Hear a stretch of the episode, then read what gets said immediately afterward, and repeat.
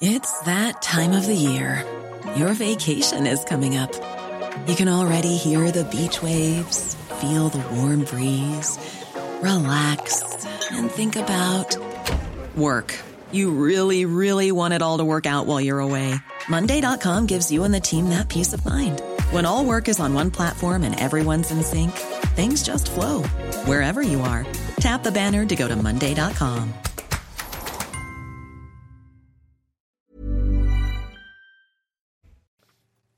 Vous regardez la matinale de CNews, édition spéciale Annecy. À la une, l'assaillant d'Annecy qui est toujours en garde à vue. Ce matin, on ne connaît toujours pas ses motivations.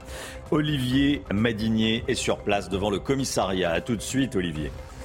Les victimes sont quatre enfants en bas âge et deux septuagénaires. Elles sont toujours hospitalisées. L'émotion dans la ville et bien au-delà, après euh, l'attaque d'hier, est immense. Le profil de ce Syrien de 31 ans interroge. Il a dit être chrétien. On va y revenir avec Sandra Buisson, avec Claude Moniquet qui sera en duplex avec nous et avec vous, Georges Fenech. Ce matin, vous entendrez le témoignage de personnes qui ont côtoyé l'assaillant. Il était sans domicile fixe à Annecy.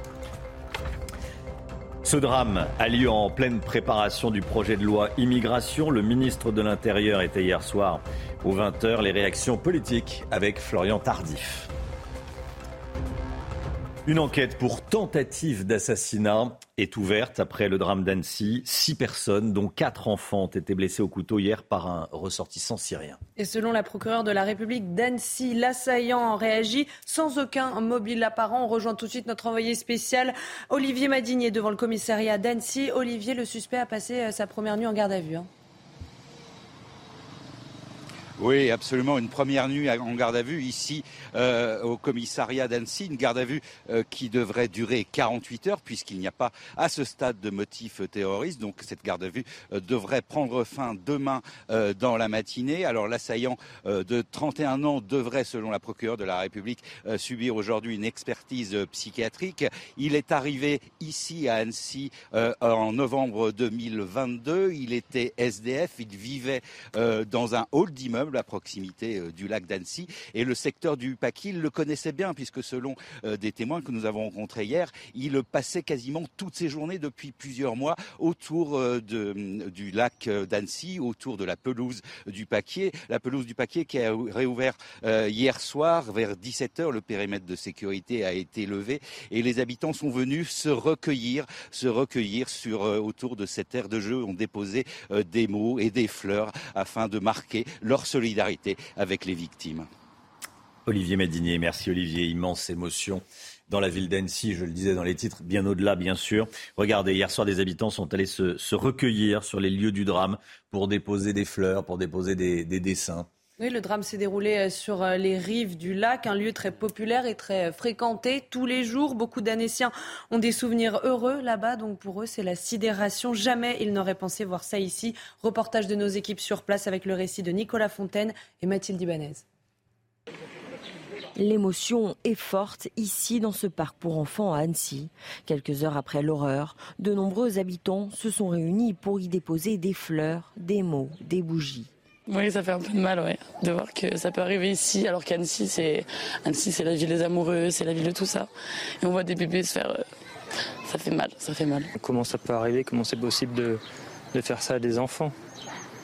Surtout à des enfants l'incompréhension dans ce parc de jeux très fréquenté des familles. C'est un effet de sidération parce qu'on ne s'imaginait pas que ça puisse être possible dans un environnement aussi bucolique, paisible. Malgré euh, la tristesse, la colère et la haine, euh, on continuera à venir dans ce parc avec nos enfants euh, comme on a l'habitude de le faire. Stéphane, restaurateur dans le quartier, connaît la famille d'un des enfants touchés par l'assaillant. J'ai fondu en larmes quand j'ai appris ça parce que ça, ça terrasse, puis on n'y croit pas quand on est au boulot. Enfin, une journée d'Annecy qui est ensoleillée, le lac, comme d'habitude. quoi. Annecy a été hier le théâtre d'une effroyable attaque. Quelques heures après, le parc de jeux a retrouvé le sourire et l'insouciance des enfants. Un rassemblement est prévu dans les prochains jours pour que chacun puisse exprimer sa douleur et sa colère. Alors l'assaillant est de nationalité syrienne, il a 31 ans, il se revendique comme étant un chrétien d'Orient, c'est ce qu'il a dit. Euh, qu'est-ce qu'on sait sur son profil, Sandra Buisson? Alors cet homme qui va avoir 32 euh, ans en octobre prochain, il a une ex-femme en Suède où il a vécu près de 10 ans, ils ont eu un enfant ensemble âgé euh, de 3 ans aujourd'hui, ce qui interroge au regard de l'âge des victimes touchées hier. Cette femme, elle dit qu'ils se sont séparés parce qu'il a voulu quitter le pays parce qu'il n'arrivait pas en Suède à obtenir la nationalité. Euh, dans sa demande d'asile en France, vous l'avez dit, il a dit être chrétien de Syrie. Sur une vidéo de l'attaque, il tend le bras vers le ciel et dit en anglais Au nom de Jésus-Christ. Il avait une croix chrétienne et un livre de prière de la même religion euh, avec lui hier. Il est inconnu des services de police et de renseignement, non seulement en France, mais aussi en Europe et hors d'Europe en l'état du dossier hier soir. Ses motivations, elles restaient inconnues. Et selon la procureure d'Annecy, il n'y a pas de mobile terroriste apparent. Le parquet antiterroriste reste toutefois en évaluation si des éléments d'enquête allaient dans ce sens. En garde à vue, euh, cet homme, il a eu euh, des propos confus, un comportement assez erratique euh, hier en, début de, garde à vue. La procureure disait en fin de journée qu'elle ne pouvait pas exclure un acte insensé. C'est le terme qu'elle a utilisé. Aujourd'hui, Olivier vous l'a dit, un examen euh, psychiatrique va être euh, effectué, pas sur son état au moment des faits, ça ce sera une expertise qui viendra au moment de l'instruction, mais sur son état actuel, voir s'il souffre d'une pathologie, sachant qu'il n'avait pas d'antécédent psychiatrique connu, c'est-à-dire qu'il n'avait jamais consulté à ce titre. Merci beaucoup Sandra Busson pour toutes ces informations. Claude Moniquet, spécialiste du terrorisme, spécialiste du renseignement. Merci d'être avec nous ce matin. Euh, Sandra le disait, hein, cet homme n'est pas connu des services de police. Il n'avait aucun antécédent psychiatrique. Selon la procureure, il aurait agi sans aucun mobile apparent. Elle a prononcé ce mot insensé. Donc c'est un acte insensé, un acte qui n'aurait pas de sens. Sur le profil de cet individu, euh, il se dit, il s'est dit euh, chrétien. Qu'est-ce que ça vous inspire? Alors honnêtement, ça ne m'inspire pas grand-chose, à part qu'effectivement, ça me fait penser qu'on est, enfin, ce qu'il dit être, euh, et la manière évidemment dont il a commis l'acte qu'il a commis et la nature de l'acte qu'il a commis, penche plutôt effectivement vers un, déséquilibre mental, vers des problèmes psychologiques graves que vers, euh, que vers un acte terroriste. C'est d'ailleurs ce que disent les membres de sa famille, enfin son ancienne épouse et, et, sa mère, qui ont été jointes par, par différents médias et qui disent qu'il était très très fortement déprimé depuis, depuis un certain temps du fait du rejet de sa demande de naturalisation euh, en Suède. Claude Moniquet, restez avec nous. On va vous retrouver dans, un instant. Les quatre enfants blessés âgés de 2 à 3 ans sont toujours en état d'urgence absolue ce matin, Chana. Et parmi euh, les victimes de l'assaillant, deux septuagénaires ont également euh, été touchés. Qui sont-ils? Tout ce que l'on sait avec Nicolas Fontaine. Ils sont six au total à avoir été blessés lors de l'attaque perpétrée hier matin par un homme de nationalité syrienne. Parmi les victimes, quatre sont des enfants en bas âge. Le plus jeune, Peter, âgé de seulement 22 mois, est de nationalité néerlandaise. Une jeune Britannique, Etty, 3 ans, a également été blessée dans cette attaque. Les deux autres enfants touchés sont une petite fille, Alba, 2 ans, et un petit garçon de 3 ans, Enyo. Les quatre enfants ont été transférés de toute urgence dans les hôpitaux de la région, ainsi qu'en Suisse, a indiqué la procureure d'Annecy. Deux adultes ont également été atteints au cours de l'attaque. Un homme de 72 ans, dans un premier temps touché par l'assaillant, puis par un tir des forces de l'ordre qui tentait de maîtriser l'agresseur. Enfin, un autre homme de 78 ans a légèrement été blessé par arme blanche. S'ajoutent aux victimes les nombreuses personnes présentes lors de l'attaque, qui sont pour la plupart en état de choc. Georges Fenech avec nous. Georges, euh, comment est menée une enquête comme celle-ci pour tenter de découvrir, si tant est qu'il y en ait, les motivations de, cette, de cet individu? Bon, les juges d'instruction vont être saisis de tentatives d'assassinat, euh, qui, je le rappelle, est puni de les mêmes peines que l'assassinat lui-même, c'est-à-dire la préméditation, perpétuité. L'enquête va d'abord démarrer par le premier acte, c'est-à-dire la mise en examen par de l'instruction en lui notifiant les charges qui pèsent contre lui. Le juge d'instruction va saisir le juge de la liberté de la détention, qui se prononcera sur le mandat de dépôt. Le juge d'instruction va ordonner un grand nombre d'investigations, aussi bien sur le territoire national qu'à l'étranger, et notamment en Suède, où il peut aussi dépêcher une équipe d'enquêteurs dans le cadre de la coopération judiciaire par le biais d'Europol et d'Eurojust. Et euh, il va, dans le même temps aussi, commettre des experts psychiatres qui vont examiner son état mental. Et donc euh, après, il y aura les auditions, puisque pour l'instant, semble-t-il, on n'a pas été en capacité de l'entendre compte tenu de son état d'agitation. Donc il va bien falloir l'entendre sur les faits proprement dits.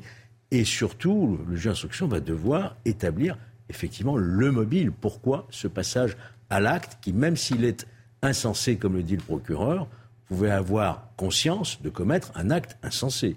Donc euh, il ne s'agit pas de dire aujourd'hui que c'est un état psychiatrique. Loin de là, attention. Georges Fenech, vous restez évidemment euh, avec nous. Un jeune homme est intervenu pour tenter de stopper l'assaillant. Regardez, il s'appelle Henri. C'est l'homme au sac à dos. Euh, pour faire simple, il a essayé de s'interposer avec énormément de, courage, Chana. Hein. Oui, les autorités recommandent souvent de rester à l'écart des agressions et de laisser la police agir, mais il faut dire que sans cet homme, le bilan aurait pu être beaucoup plus grave. Quel courage. C'est un jeune homme de 24 ans qui fait actuellement un tour de France des, cathédrales. Il demande simplement, vous allez peut-être voir, euh, il a publié ce message sur les, sur les réseaux sociaux, il dit, moi je vais bien, prier pour les victimes. Ça, c'est... Euh, comment on pourrait qualifier cette... Euh, cette ça fait du bien, je dirais. Cette attitude, ça fait du bien. Héroïque et, et totalement, je dirais, avec beaucoup d'humilité. quoi. Après le temps de l'émotion, la politique. plusieurs voix à droite de l'échiquier politique se sont élevées hier pour dénoncer notre politique migratoire.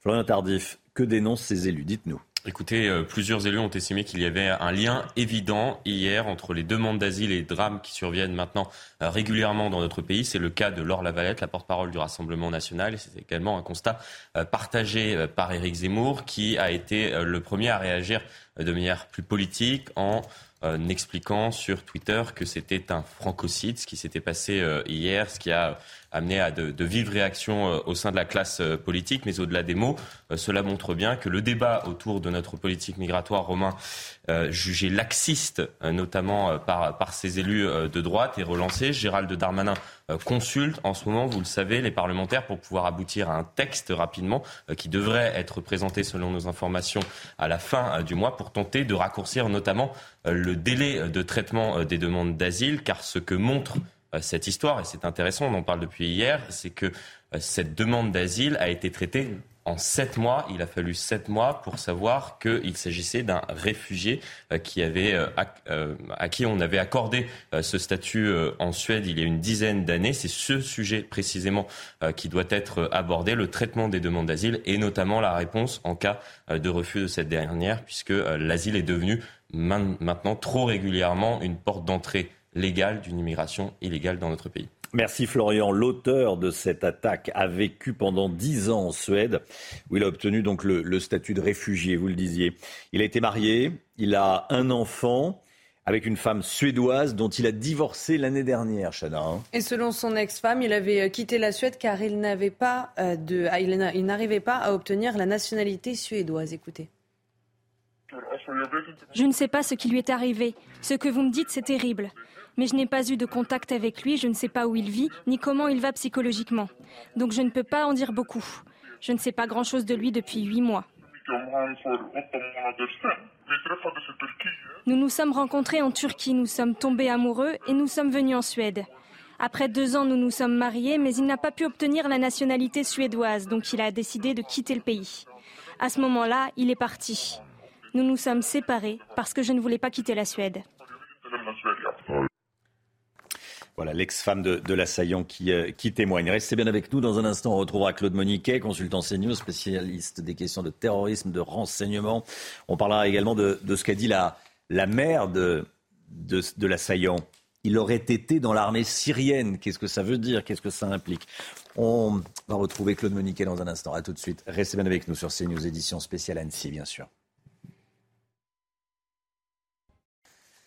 C'est News, il est 6h15, édition spéciale Annecy, évidemment, ce matin. Mais tout d'abord, le, point info, tout ce qu'il faut savoir dans l'actualité. Les autres titres avec vous, Chana Lousteau. En Corrèze, une assistante sociale attaquée à l'arme blanche sur son lieu de travail. Ça s'est passé hier à Brive. La victime, âgée de 30 ans, était impliquée dans le dossier de placement de l'enfant de son agresseur. Très choquée, elle souffre de cinq plaies, dont deux importantes au niveau de la tête. Le suspect était jusqu'à présent inconnu de la justice. Donald Trump est inculpé par la justice fédérale pour sa gestion des archives de la Maison Blanche, une première dans l'histoire de la présidence américaine. Donald Trump l'a annoncé lui-même, fustigeant, je cite, l'administration corrompue de Joe Biden. Selon les médias américains, il est aussi poursuivi pour rétention illégale de secrets d'État, entrave à la justice et fausse déclaration. Et puis Alexandre Benalla, de nouveau devant la justice ce matin, au cœur d'un scandale politique. L'ex-chargé de mission de l'Elysée va être rejugé. Il comparaît en appel pour des violences commises pendant la manifestation du 1er mai 2018, des faits qui lui avaient valu un an de prison ferme en première instance. L'assaillant d'Annecy était sans domicile fixe depuis son arrivée en France. On a rencontré des personnes qui l'ont côtoyé dans les rues d'Annecy. Ils le décrivent comme quelqu'un de discret, comme quelqu'un d'isoler. Adrien Spiteri. Tout le temps de ce côté-là. C'est sur ce puits du centre-ville d'Annecy que l'auteur de l'attaque au couteau passait le plus clair de son temps. Cette sans domicile fixe l'a rencontré à plusieurs reprises. Elle décrit un homme discret, mais se dit surprise par son geste. Mon copain, il l'a jamais senti. Mais je sais pas, il avait pas l'air si méchant que ça en vrai. Il était, il avait l'air quand même vachement dans son monde. J'aurais jamais imaginé qu'il aurait fait ça dans sa vie ou quoi. Un constat partagé dans le quartier. Je l'ai vu deux, trois fois, hein, euh, parce qu'en fait, je m'aperçus que parce que c'était sa, euh, c'était sa dégaine. Une personne normale. Annecy, il y a beaucoup de fous. Hein. Toujours seul, ce Syrien n'a pas tissé de lien d'amitié avec les autres SDF de la ville depuis son arrivée à Annecy à l'automne 2022. C'est pas bizarre, c'est pas quelqu'un, il aurait pu s'intégrer avec nous. Il y a d'autres gens qui viennent d'ailleurs, qui arrivent à s'intégrer, mais lui, il s'est pas intégré. Depuis six mois, il dormait au pied de cette résidence, un homme courtois selon certains habitants. Au lendemain de l'attaque, le suspect est en garde à vue pour tentative d'assassinat. Claude Moniquet, en direct avec nous, toujours en direct avec nous. Claude, merci euh, d'être là ce matin, spécialiste des questions de renseignement, spécialiste des questions de, terrorisme. L'individu dont on parle était donc euh, SDF. Déjà, vous avez probablement, entendu euh, les témoignages de ceux qui l'ont côtoyé, des, sans-abri. Qu'est-ce que ça vous inspire, ces, témoignages? Bon, il était dans son monde. Euh, qu'est-ce que ça vous inspire? Bah, Ça m'inspire ce que, ce que m'inspire en général ce genre de témoignages. Euh, après des faits criminels, on va toujours avoir des gens membres de la famille, des voisins qui vont vous raconter des connaissances des commerçants qui vous raconter, mais je connaissais bien cet homme, il avait l'air bien brave, bien gentil, j'aurais jamais imaginé ça. Hmm. Ça, n'aide pas beaucoup à analyser la personnalité de, l'individu en question, hmm. sauf effectivement qu'on est en face de quelqu'un qui manifestement était relativement, enfin, voire totalement désocialisé, qui était SDF, qui n'avait pas d'occupation, qui n'était pas, qui zonait toute la journée et qui était effectivement enfermé, enfermé dans sa bulle. Mais ça n'explique en rien évidemment les, actes horribles qu'il a commis, hier après-midi. Oui. Je voulais vous entendre également euh, sur ce qu'a dit sa mère, interrogée par, euh, l'agence France Presse, par l'AFP. Euh, l'homme, selon sa mère, aurait été dans l'armée syrienne. il y a eu des, militaires qui ont, intégré l'armée syrienne et qui ont, fui ensuite. Il aurait été dans l'armée syrienne. Il aurait pu voir des choses qui l'ont choqué, frappé, qui l'ont fait basculer. Euh, psychiatriquement parlant alors, euh, on, sait bien entendu que l'armée syrienne, pendant, pendant la, guerre civile en Syrie, a été accusée d'avoir commis des, crimes de guerre, des crimes contre l'humanité, des actes de, des massacres, des actes de torture, etc.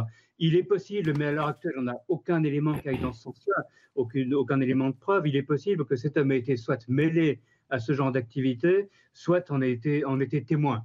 Et effectivement, on a eu dans l'armée syrienne, euh, dans, ces années 2012 à 2015 essentiellement, on a eu un certain nombre de gens qui ont, qui ont déserté parce qu'ils euh, ils refusaient de participer à cette guerre. Ils refusaient d'une part de rejoindre l'opposition euh, ou, ou le groupe terroriste, bien entendu, mais ils ne voulaient pas participer à la sale guerre que menait, que menait l'armée syrienne. Donc il est tout à fait possible que cette situation ait eu un impact sur la psychologie, sur le psychisme de, l'individu dont nous parlons. Hmm. Et il a crié euh, au nom de Jésus en anglais euh, quand il a euh, commis ces, actes atroces. C'est vrai que c'est une phrase qu'on n'a pas l'habitude d'entendre dans de telles circonstances. Mais on n'a pas l'habitude de l'entendre et on a un peu l'impression, moi c'est l'impression que j'ai eue quand j'ai entendu ça, que c'était une espèce de, copier-coller, de, de, copycat du, du fameux Allah Akbar auquel malheureusement on a été habitué. Quelqu'un qui aurait voulu à un certain moment marquer une identité au moment où il, commet, un acte euh, criminel, alors que cette identité n'a évidemment euh, rien à voir avec l'acte qu'il a, commis. C'est assez étrange, ça va dans le sens quand même d'un homme, et là je ne parle pas d'atténuation de, responsabilité bien entendu, mais d'un homme déséquilibré. Euh, il est très clair, et je pense que c'est clair pour chacun autour de cette table et, ceux qui nous écoutent et qui nous regardent, que pour commettre un, acte, pour égorger des gens dans la rue et surtout pour s'en prendre à des enfants d'une manière aussi atroce, il ne faut pas être totalement équilibré, même si ça n'atténue en rien sa responsabilité. Ça, ce sont les psychiatres qui auront à le dire. Et l'enquête le dira. Merci beaucoup Claude Moniquet. Merci d'avoir été en direct avec nous ce matin dans cette édition spéciale Annecy. 6h22, restez bien avec nous. À tout de suite.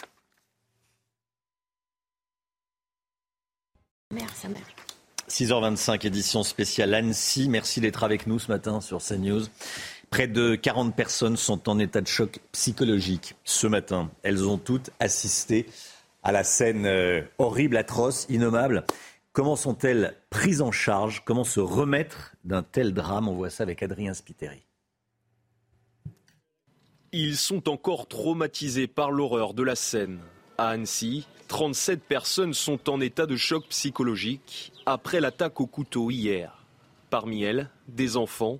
Ils pourraient être marqués longtemps par le drame.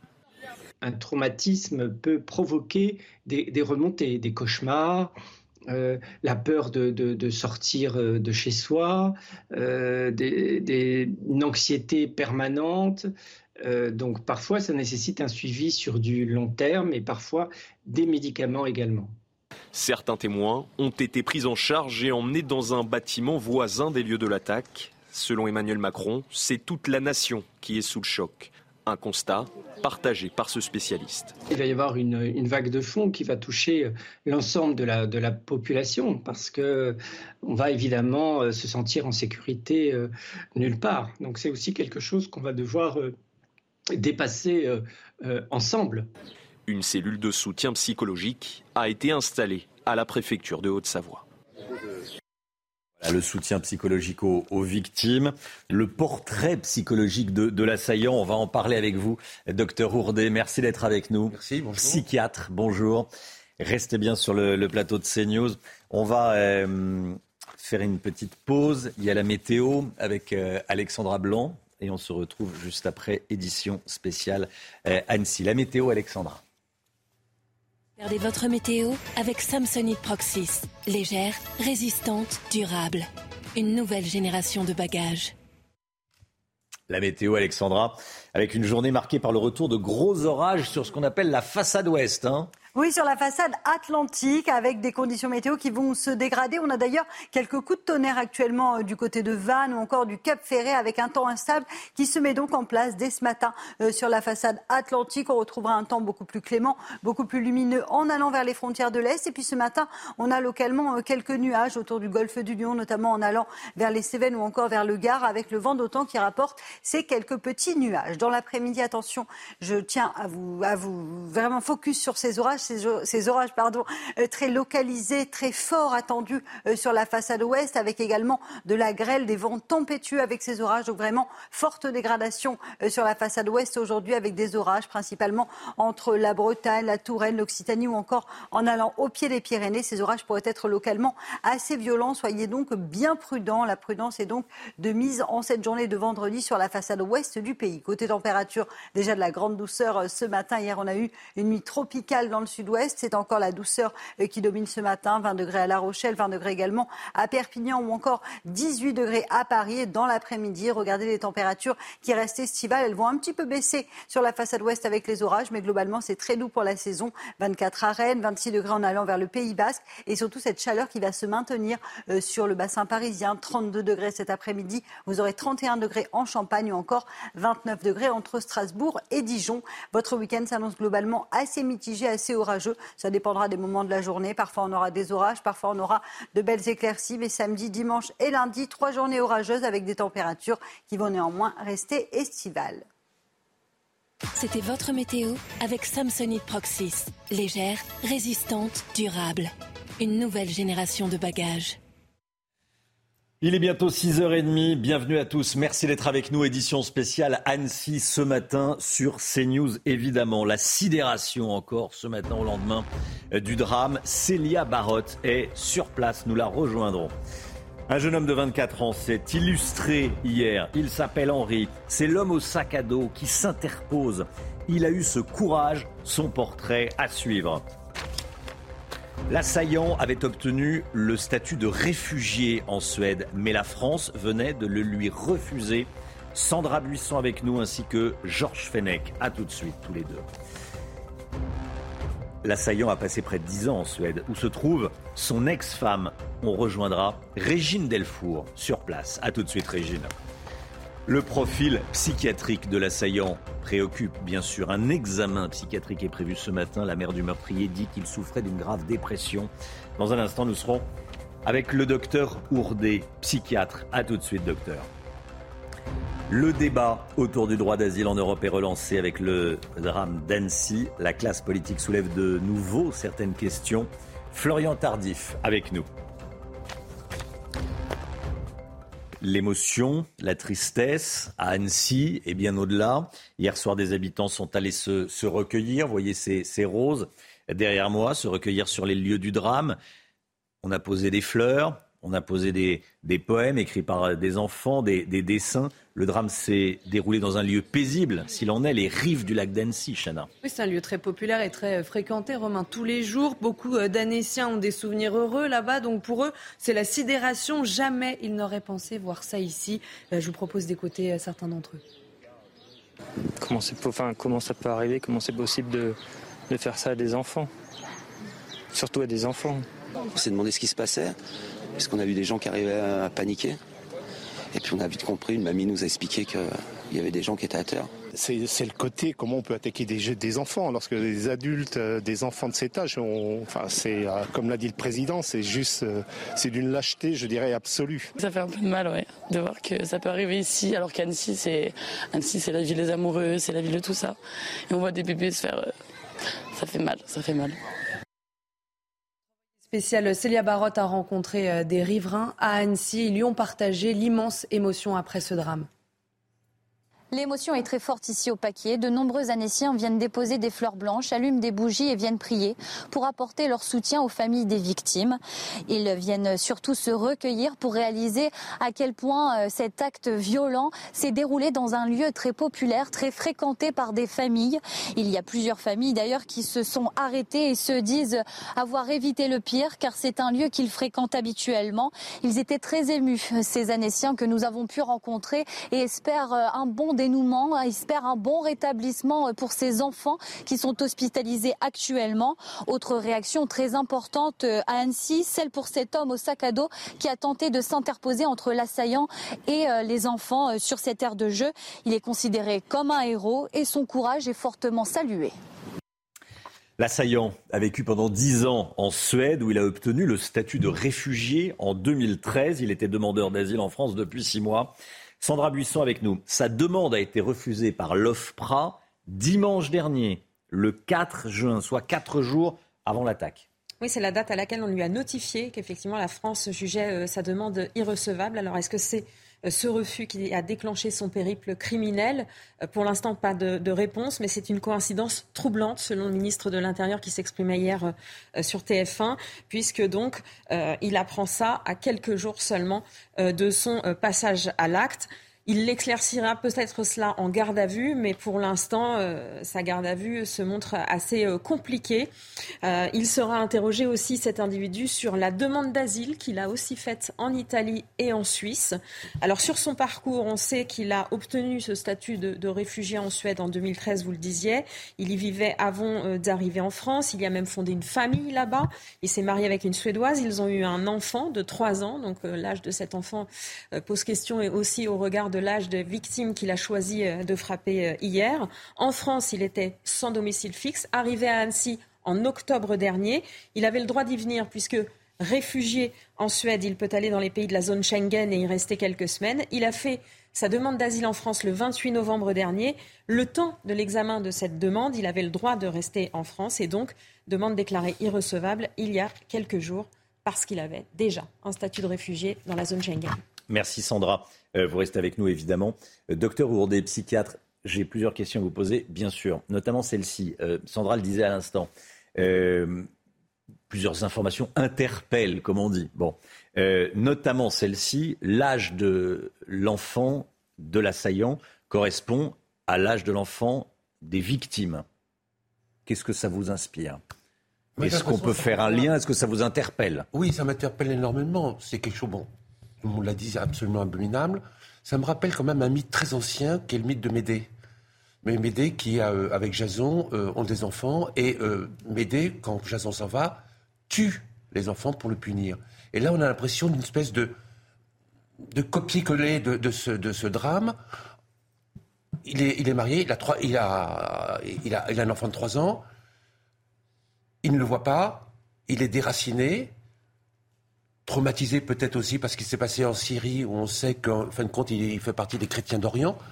Et tout d'un coup, euh, sans statut, avec un refus, il passe à l'acte pour punir, on pourrait dire de façon un peu euh, parallèle, ce qui s'est passé pour lui avec la, séparation de son enfant qu'il ne voit plus depuis euh, plusieurs mois, en fin de compte je précise, c'est une possibilité. Je questionne un psychiatre. Voilà, l'enquête dira ce qui s'est passé, bien sûr. Mais je voulais vous, faire rebondir, comme on dit, sur les informations de, Sandra Buisson.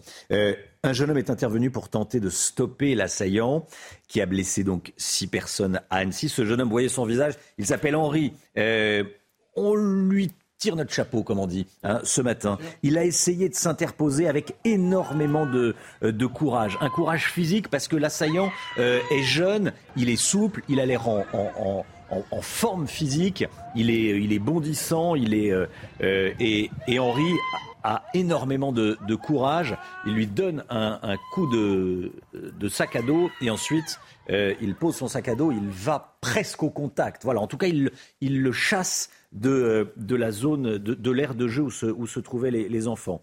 Euh, ce jeune homme a 24 ans, je ne sais pas si je vous l'ai dit, et il fait le tour de France des cathédrales. Bon, chapeau et bravo, euh, bravo à vous, euh, Henri. Patrick Courdet, c'est un geste héroïque, ça. Tout à fait.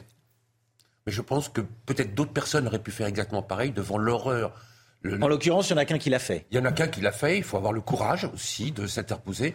On voit souvent dans la rue, quand, il y a quelque chose, on veut bien regarder, mais intervenir, ça devient très difficile. Les gens ont peur.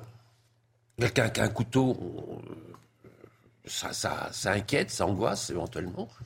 Là, on voit quelqu'un de jeune, de sportif, qui a des convictions aussi, puisqu'on dit qu'il faisait le tour des cathédrales. Il s'aperçoit, il, agit, en fin de compte. Euh, moi, je suis qu'admiratif, bien entendu. Restez avec nous, docteur Wardé. Restez bien avec nous.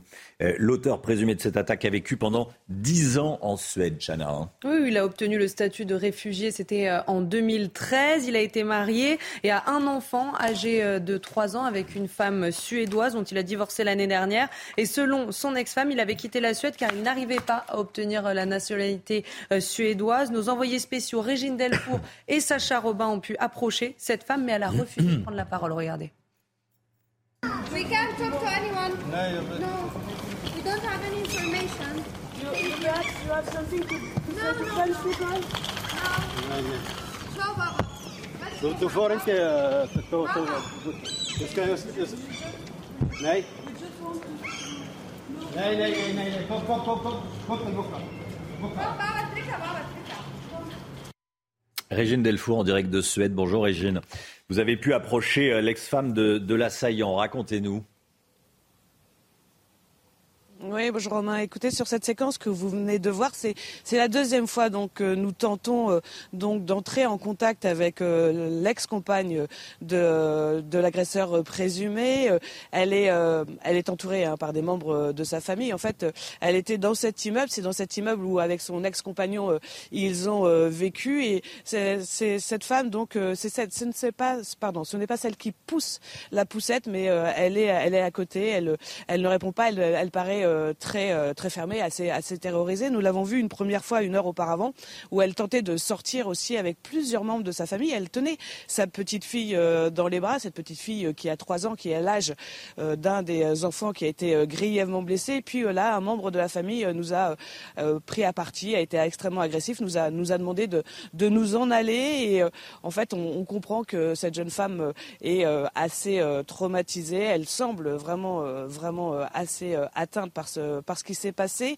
On avait pu rencontrer euh, des voisins euh, où elle habite, puisqu'elle habite, euh, elle a déménagé de cet endroit, elle habite à un autre endroit, qui nous ont dit qu'elle venait d'emménager, qu'elle était plutôt discrète, plutôt souriante. Et puis, évidemment, nous avons pu nous entretenir avec des Suédois ici, dans cette ville qui se trouve à 250 km d'Oslo, où tous avaient l'air d'être au courant, puisque comme la Suède est, est citée dans, dans, cette affaire, ils nous ont dit qu'ils étaient extrêmement choqués, qu'ils ne comprenaient pas, et surtout, surtout qu'ils partageaient leur peine avec, euh, avec les Français. Merci beaucoup, Régine Delfour, en direct, de, en direct de Suède. Quatre enfants ont été blessés hier dans, dans, cette attaque. Il est très rare en France que des enfants soient ciblés dans de telles attaques, Chana. Et pourtant, c'est déjà arrivé dans l'histoire de notre pays, comme nous l'explique Vincent Fandège. Le 19 mars 2012, l'horreur à Toulouse. Il est 8 heures du matin. Mohamed Merah se gare devant l'école juive Ozar Torah et abat de sang-froid quatre personnes, dont trois jeunes enfants, devant et à l'intérieur de l'établissement. C'est carrément, c'est même plus. Enfin, ça s'est joué à 10 minutes, quoi. Peut-être à 10 minutes près, on Le soir même, une veillée funèbre est organisée autour des corps des victimes. Les hommages se multiplient. Le terroriste sera abattu trois jours plus tard, chez lui. Après 30 heures de siège, l'assaut est donné.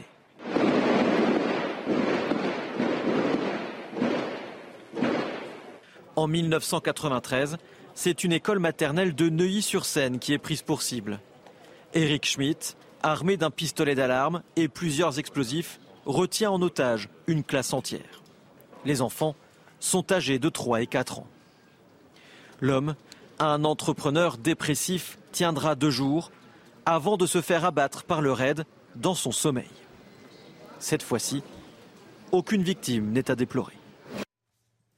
L'école du commandant Charcot, Nicolas Sarkozy, qui était maire de Neuilly à, à l'époque. Euh, tout le monde s'en souvient évidemment. 7h moins 20, 6h41. Restez bien avec nous sur CNews, édition spéciale Annecy évidemment. Le suspect va passer un examen psychiatrique. Comment ça se déroule un tel examen psychiatrique? Je poserai la question au docteur Patrick Ourdet qui est avec nous, qui est psychiatre. Merci d'être là docteur et à tout de suite. C'est News, il est 6h44. Merci d'être avec nous. Édition spéciale Annecy. On sera avec le docteur Ourdet, psychiatre, dans quelques instants. Mais tout d'abord, les autres titres de l'actualité avec vous, Chana Lousteau. En Corrèze, une assistante sociale attaquée à l'arme blanche sur son lieu de travail. Ça s'est passé hier à Brive. La victime, âgée de 30 ans, était impliquée dans le dossier de placement de l'enfant de son agresseur. Très choquée, elle souffre de cinq plaies, dont deux importantes au niveau de la tête. Le suspect était jusqu'à présent inconnu de la justice.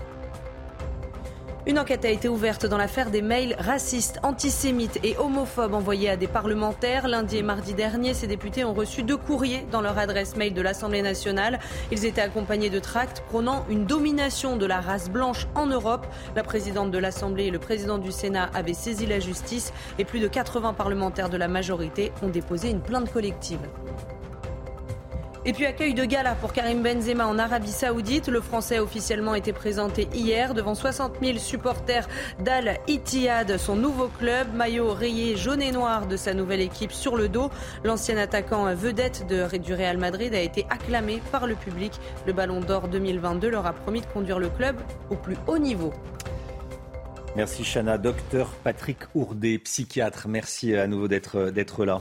L'assaillant d'Annecy va être soumis à un, examen, à un examen psychiatrique ce matin. Comment ça se déroule euh, Vous connaissez ça par cœur? On va dire que c'est une consultation qui est très très pointue. C'est ce qu'on appelle un examen circonstancié, où on s'intéresse en premier lieu à euh, son curriculum vitae, c'est-à-dire ce qu'il a fait dans, sa vie, quel, niveau d'études il a, quelle profession il peut avoir, quel est son, son, statut euh, social, euh, la, manière dont il a été élevé depuis l'enfance, savoir s'il présente ensuite des troubles, de quel type de troubles il peut euh, avoir, c'est-à-dire on, essaie d'éliminer, de, autant que se faire se peut, des grands troubles psychiatriques comme des, des schizophrénies, des paranoïas, des troubles graves du comportement pour voir s'il y a quelque chose qui est dans, entre guillemets, la normalité ou non.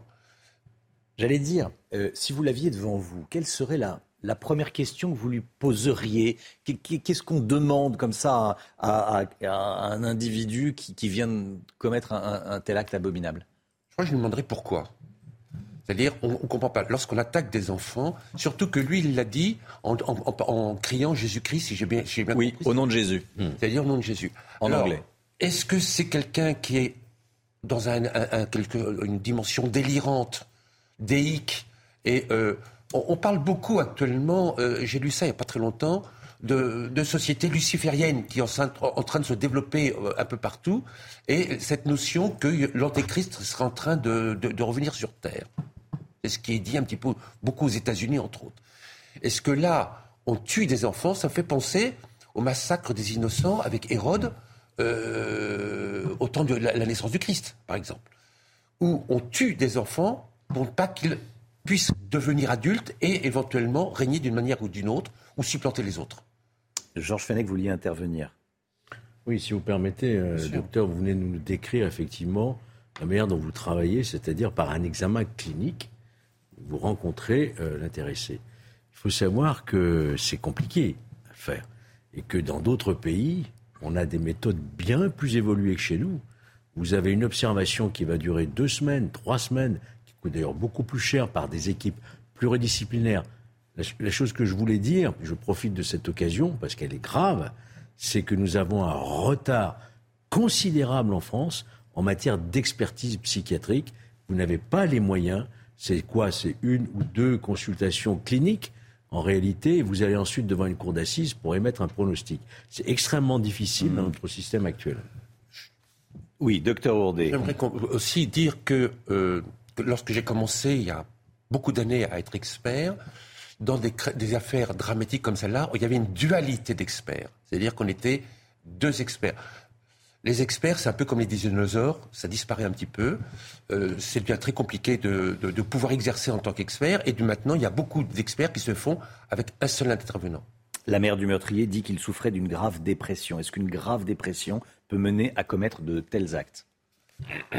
Il faut qu'il y ait quelque chose de sous-jacent. Une, dépression, hmm. c'est pas parce qu'on est déprimé qu'on va tuer quelqu'un. Il faut qu'il y ait quelque chose qui sous-tende le, passage à l'acte, c'est-à-dire des idées qui sont tellement envahissantes qu'on va passer à l'acte.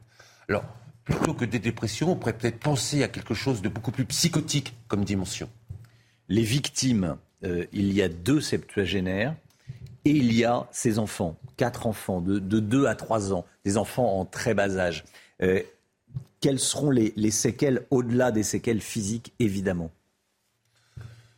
Pour les adultes, comme dans chaque agression, c'est plus facile. Pour un enfant, c'est beaucoup plus dramatique pour plusieurs raisons. D'abord parce qu'un enfant, c'est physiquement très fragile. Donc, ce qui va se passer, ils sont en, urgence absolue. Est-ce qu'ils vont pouvoir s'en sortir? C'est difficile parce que, je dirais, il y a une perméabilité du corps corporel. Un couteau chez un enfant passe beaucoup plus facilement que chez un adulte. Les os sont excessivement fragiles. Donc, les lésions peuvent être dramatiques et le handicap peut rester à vie chez ces petits enfants. Donc, ça va être très compliqué pour eux. Merci beaucoup, docteur. Merci, Patrick Ourdet, psychiatre, d'être venu ce matin sur le plateau de la, de la matinale. Les conséquences politiques de ce drame avec Florian Tardif. Dans un instant, à tout de suite. 6h54, édition spéciale Annecy sur CNews ce matin. Le drame survenu à Annecy relance le débat autour de l'asile en Europe. Après le temps de l'émotion, la classe politique a commencé à soulever certaines questions. Florian Tardif avec nous. Florian, parmi les questions qui se posent aujourd'hui, celle-ci, comment un réfugié syrien dont le, dont le statut avait été accordé par la Suède pouvait-il être en France? C'est possible? Oui, euh, Romain, l'Union européenne autorise la libre circulation des personnes sur son territoire. C'est le cas pour les citoyens européens, mais également euh, pour les immigrés euh, légaux. C'était le cas avec cette personne. Quand un demandeur d'asile obtient son titre de séjour, il obtient par la même occasion le droit de voyager dans l'ensemble des pays qui sont au sein de l'espace Schengen, espace dans lequel vous pouvez passer d'un pays à l'autre sans avoir forcément un contrôle aux frontières. Donc Florian, ce réfugié pouvait circuler librement comme cela, d'un pays à un autre? Oui et non. Pourquoi? Parce que si vous pouvez circuler librement en tant que réfugié au sein de l'espace Schengen, vous ne pouvez pas vous installer définitivement dans un pays autre que celui qui vous a accordé le statut euh, de réfugié. Il y a des règles, Romain, si vous voulez vous installer, il faut euh, demander une autorisation auprès de l'OFPRA, l'Office français de protection euh, pour les réfugiés et les apatrides. Pour cela, il faut motiver sa demande, c'est-à-dire expliquer, par exemple, qu'on a trouvé un emploi dans le pays concerné, ici en France, ou bien que l'on souhaite se rapprocher de sa famille. Votre dossier est étudié et le pays d'accueil se réserve le droit d'accepter ou de refuser votre dossier le dossier avait été refusé. Florian, dans le cas présent, le réfugié n'avait pas d'emploi et sa famille n'est pas en France. Hein. Oui, vous avez tout à fait raison. Et c'est là que le débat politique commence, Romain. Il a bien fait une demande d'asile il y a sept mois en France, comme le droit le permet, sauf que cette dernière, je le disais à l'instant, lui a été refusée au motif qu'il est déjà sous protection en Suède. Une question euh, se pose ici. Comment est-il possible, Romain, que l'on mette plus de sept mois dans notre pays à déterminer qu'un individu a déjà le statut de réfugié euh, dans un autre pays européen? Pourquoi je dis cela? Car au-delà euh, de cette affaire, que je ne commenterai pas plus, c'est la question de l'asile qui se pose aujourd'hui dans notre pays, non pas de sa remise en question, mais de la manière dont on l'aborde en Europe. C'était d'ailleurs au menu de la réunion que Gérald Darmanin avait hier matin avec ses homologues européens. Vous voyez bien ici euh, qu'il y a un problème. Les délais sont trop long et cela permet euh, trop souvent à des étrangers de venir sur le territoire national, de s'y installer euh, sans que l'on puisse ensuite efficacement, en cas de refus euh, d'accorder l'asile, les faire partir. C'est l'un des objets de la loi immigration que souhaite porter le ministre de l'Intérieur en limitant notamment le nombre de recours possibles qui ne font qu'allonger, vous l'avez compris, les délais. Tout un chacun peut comprendre que nous sommes encore bien évidemment dans le temps de l'émotion après ce drame, mais ayons ce débat, Romain, et arrêtons de le repousser au calendrier grec au motif qu'un opposant, ça s'oppose. Romain, chers élus, cela ne fait pas avancer le pays. Florian Tardif, merci Florian. 8h15, Manuel Bompard sera avec nous, le député de la France Insoumise, très proche de Jean-Luc Mélenchon. 8h15, 8h30, 8h30. Éric Zemmour sera avec nous sur ce plateau.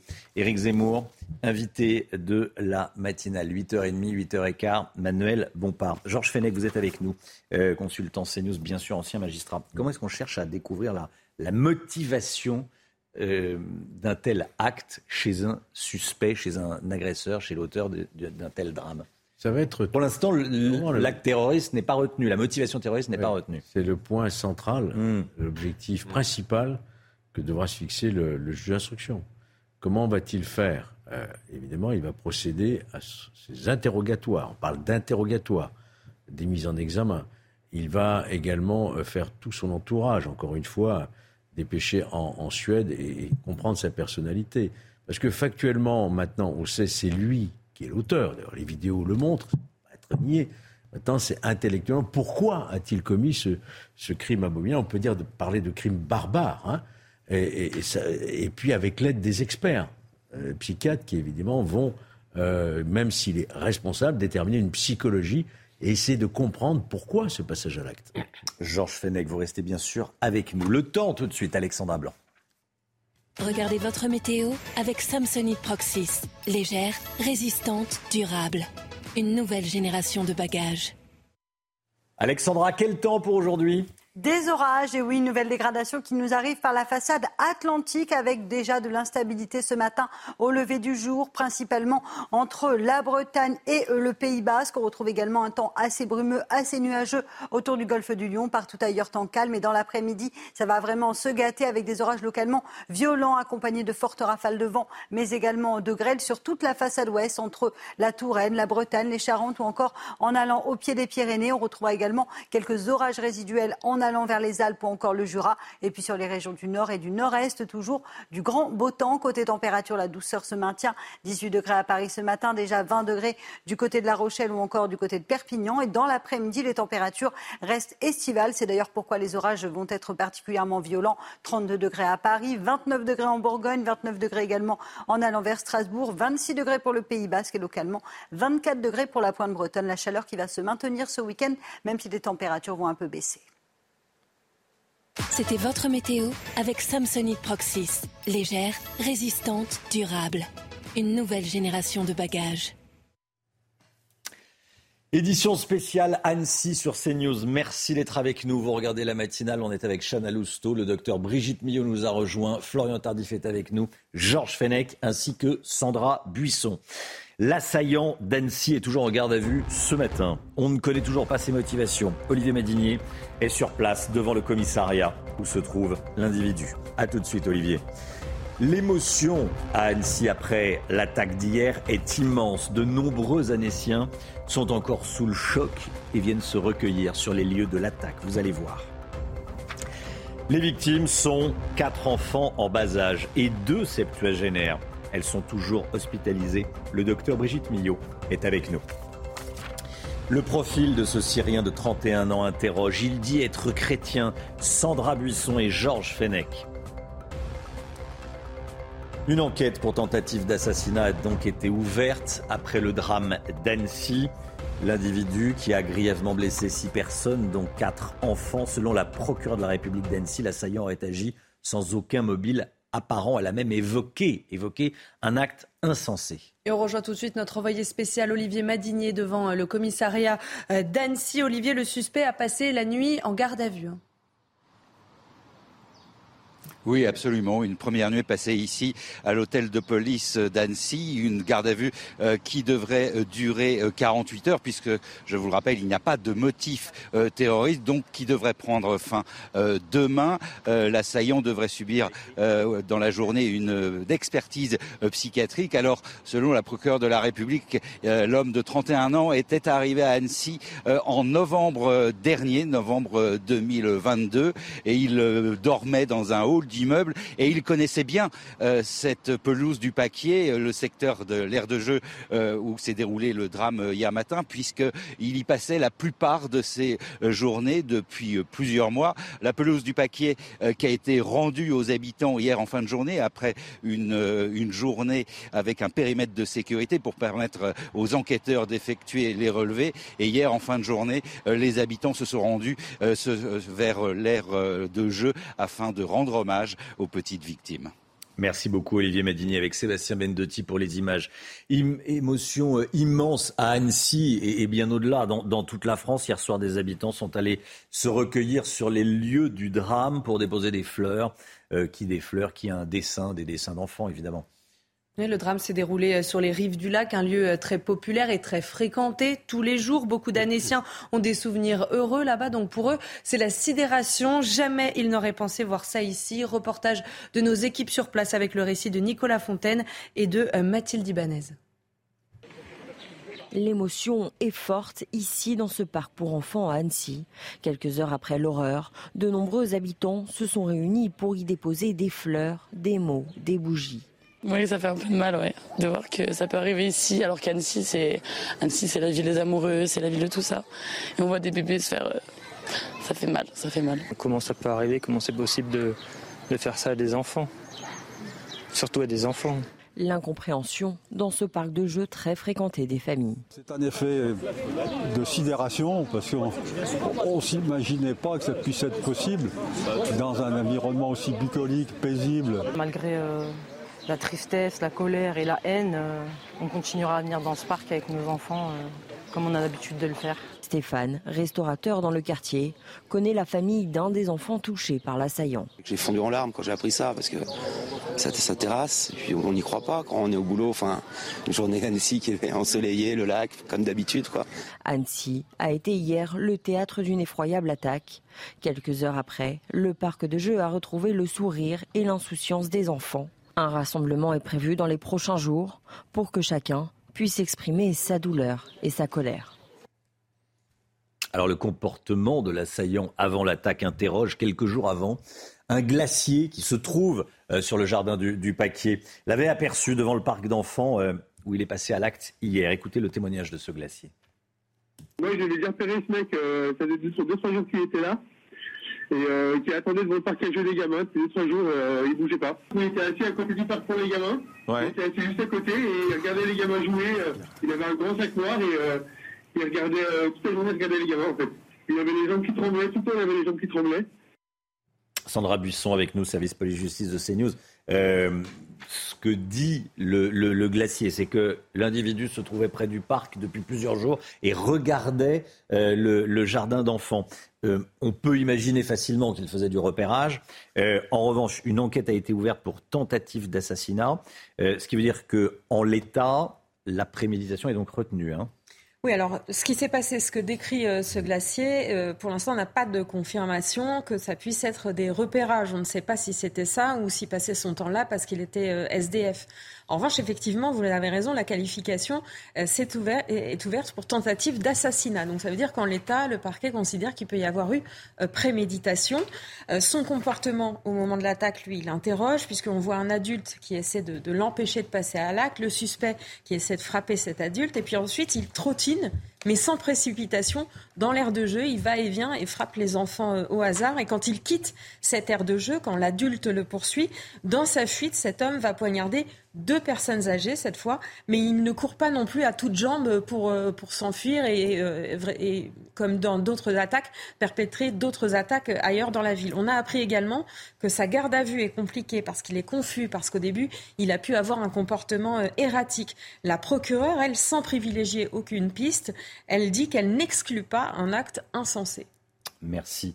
Euh, merci Sandra. L'assaillant qui est de nationalité syrienne, il a 31 ans, il aura 32 ans en octobre prochain. Il se revendique comme étant chrétien de Syrie. Il n'était pas connu des services de police, il n'avait aucun antécédent psychiatrique et selon la procureure, il aurait agi sans aucun mobile apparent. L'éventuel caractère terroriste est toujours en cours d'évaluation, un parcours qui interroge tout ce que l'on sait sur l'assaillant avec Michael Dos Santos.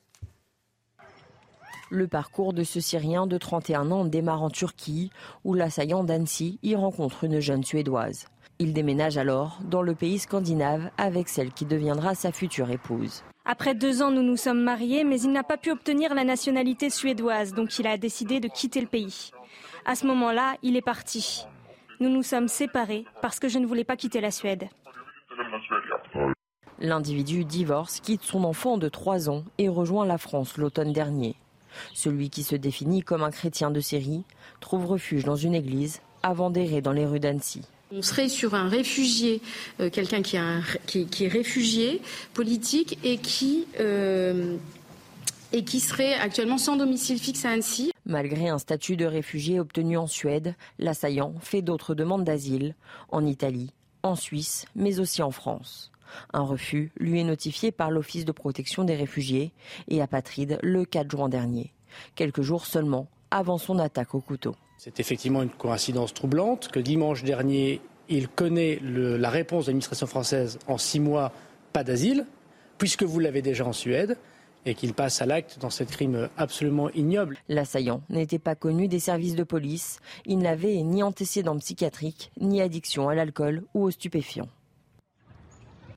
Georges Fenech avec nous. Profil inquiétant de, l'assaillant. Pour l'instant, le parquet antiterroriste n'a pas été saisi. Pourquoi Et quelles sont les conditions euh, à remplir pour qu'il se saisisse? Ces conditions sont prévues par la loi euh, de 1986 qui a été remodifiée en 2016 et qui donne la définition de ce qu'est un acte de terrorisme, qui est une définition d'ailleurs que toute l'Europe a adoptée.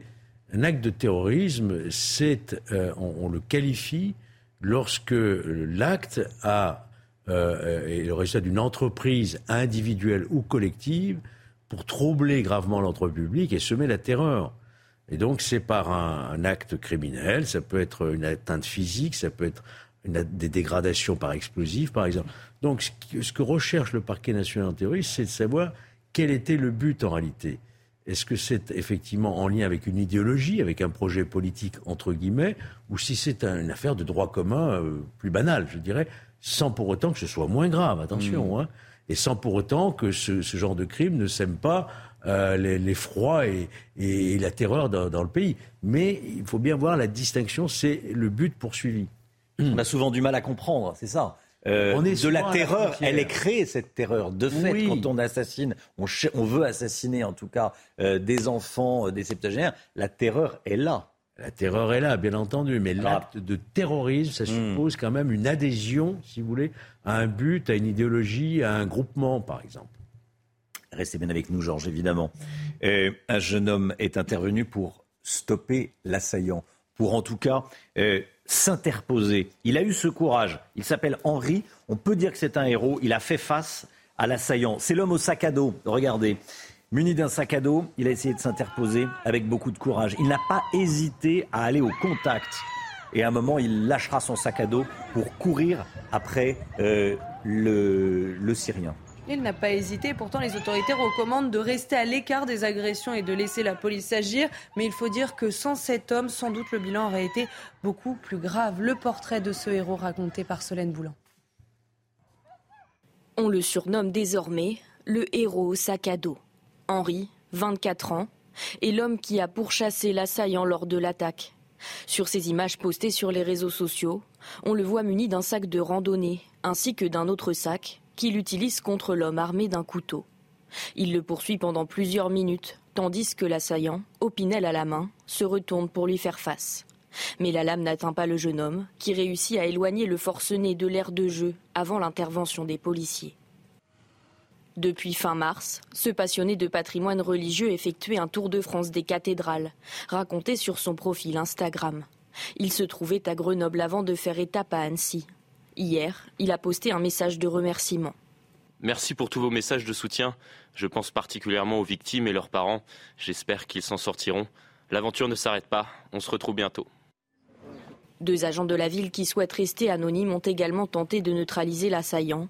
Intervention confirmée par le maire d'Annecy. Les victimes sont au nombre de 6, parmi elles 4 enfants, Et regardez euh, leur profil. D'abord Peter, 22 mois de nationalité euh, néerlandaise. Etty, 3 ans. Il est euh, britannique. Les deux autres enfants sont français. D'abord Alba, à 2 ans, et Enyo, 3 ans. Les deux autres adultes sont des hommes de 72 et 78 ans. Docteur Brigitte Millot avec nous. Euh, Brigitte, le fait que ce soit des, des enfants, qu'est-ce que ça change médicalement Que les victimes, quatre des victimes soient des enfants, qu'est-ce que ça change Pour l'enfant et ça change tout pour la prise en charge hmm. de, l'enfant. Ça change tout pour l'enfant. Bah déjà, tout simplement, euh, une lame de cette taille pour un enfant, c'est l'équivalent d'une lame de cette taille pour un adulte. Hein. Hmm. Donc, euh, en plus, tout la peau est beaucoup plus facilement transperçable.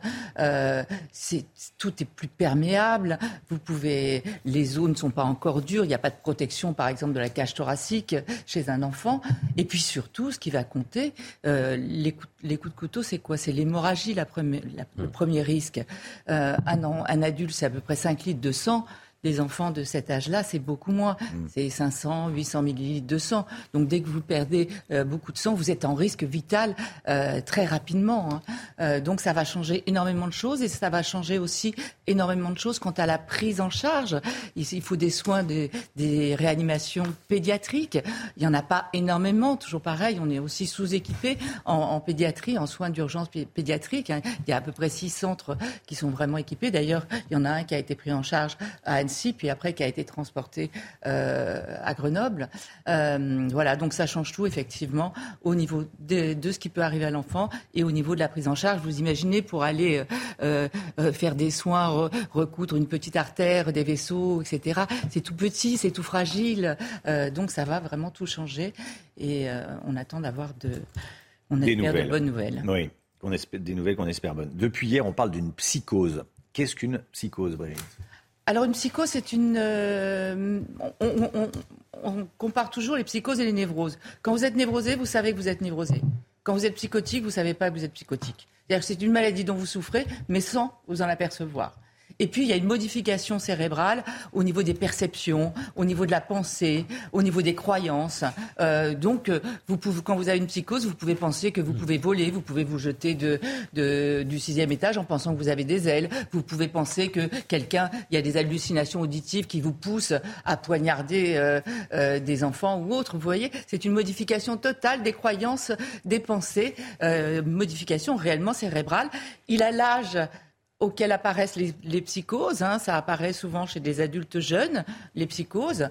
Mais après, on ne peut pas, pour l'instant, on ne peut poser que des hypothèses diagnostiques. On ne sait pas, parce qu'il faut. Une psychose n'arrive pas toute seule. Il y a ce qu'on appelle des prodromes, c'est-à-dire pendant deux à trois mois avant, il faudra savoir ce qui s'est passé, s'il présentait déjà euh, des signes annonciateurs de cette euh, psychose. Mais pour l'instant, on ne peut faire que des hypothèses diagnostiques. Vous restez bien avec nous, bien sûr, docteur Millot. Il est 7h15. Restez bien sur ces News, édition spéciale Annecy. Dans un instant, on est en direct avec Aboudoulaye Kanté, policier. A tout de suite. C'est News, il est 7h18, édition spéciale Annecy. Merci d'être avec nous, Abdoulaye Kanté. Vous êtes policier, bonjour. Policier et auteur du livre euh, Policier enfant de la République. Est-ce que vous m'entendez, Abdoulaye Kanté Je vous entends bien, je vous entends Vous m'entendez parfaitement. Merci beaucoup. Merci d'être là.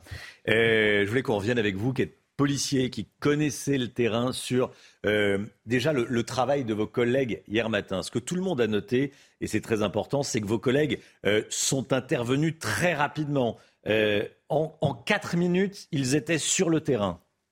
Tout d'abord, je voudrais avoir une pensée pour les familles des victimes et aussi surtout souligner la réactivité de nos collègues parce qu'un appel 17 a été effectué aux alentours de 9h41 et les policiers euh, du commissariat de Annecy sont intervenus à 45, c'est-à-dire 4 minutes. Donc une, réactivité vraiment euh, très, très importante qui a permis justement euh, d'éviter un autre bain de sang. Donc il faut le souligner aussi.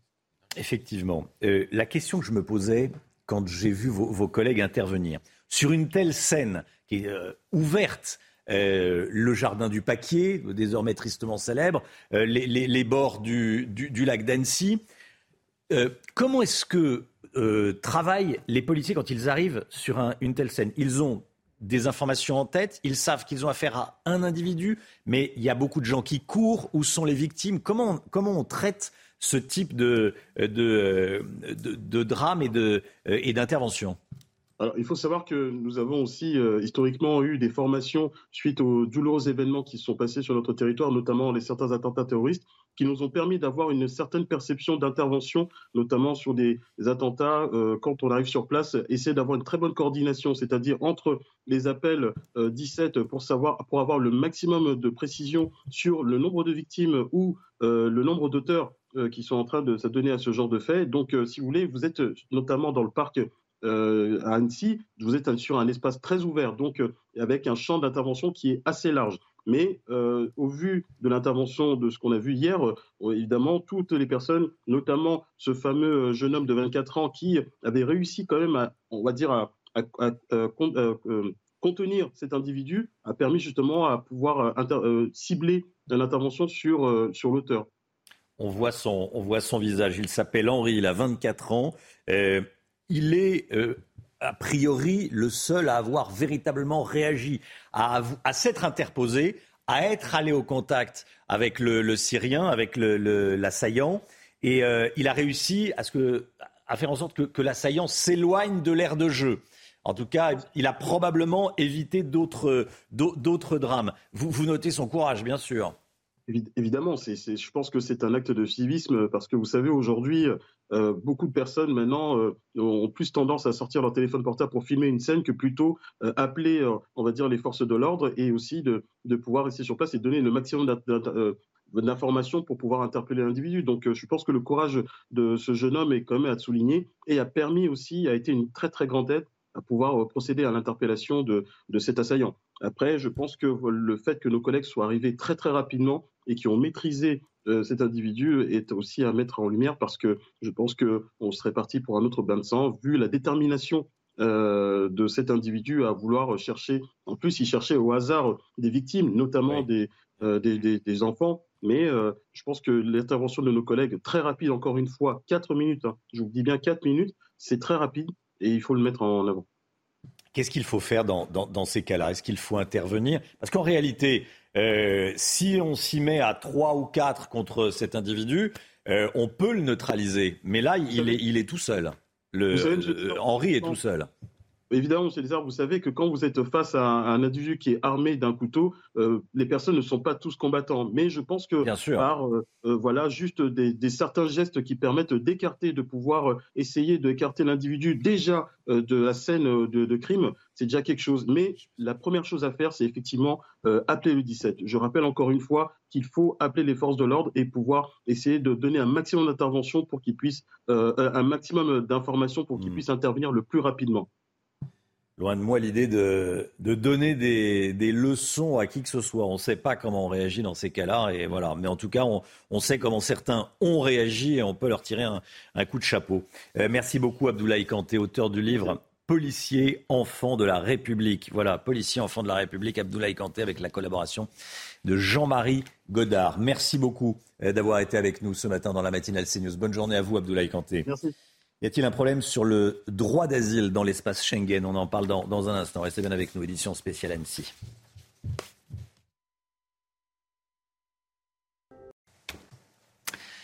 C'est News, il est 7h26. L'actualité, c'est évidemment ce qui s'est passé hier à Annecy, édition spéciale ce matin dans la matinale. L'homme est toujours en garde à vue.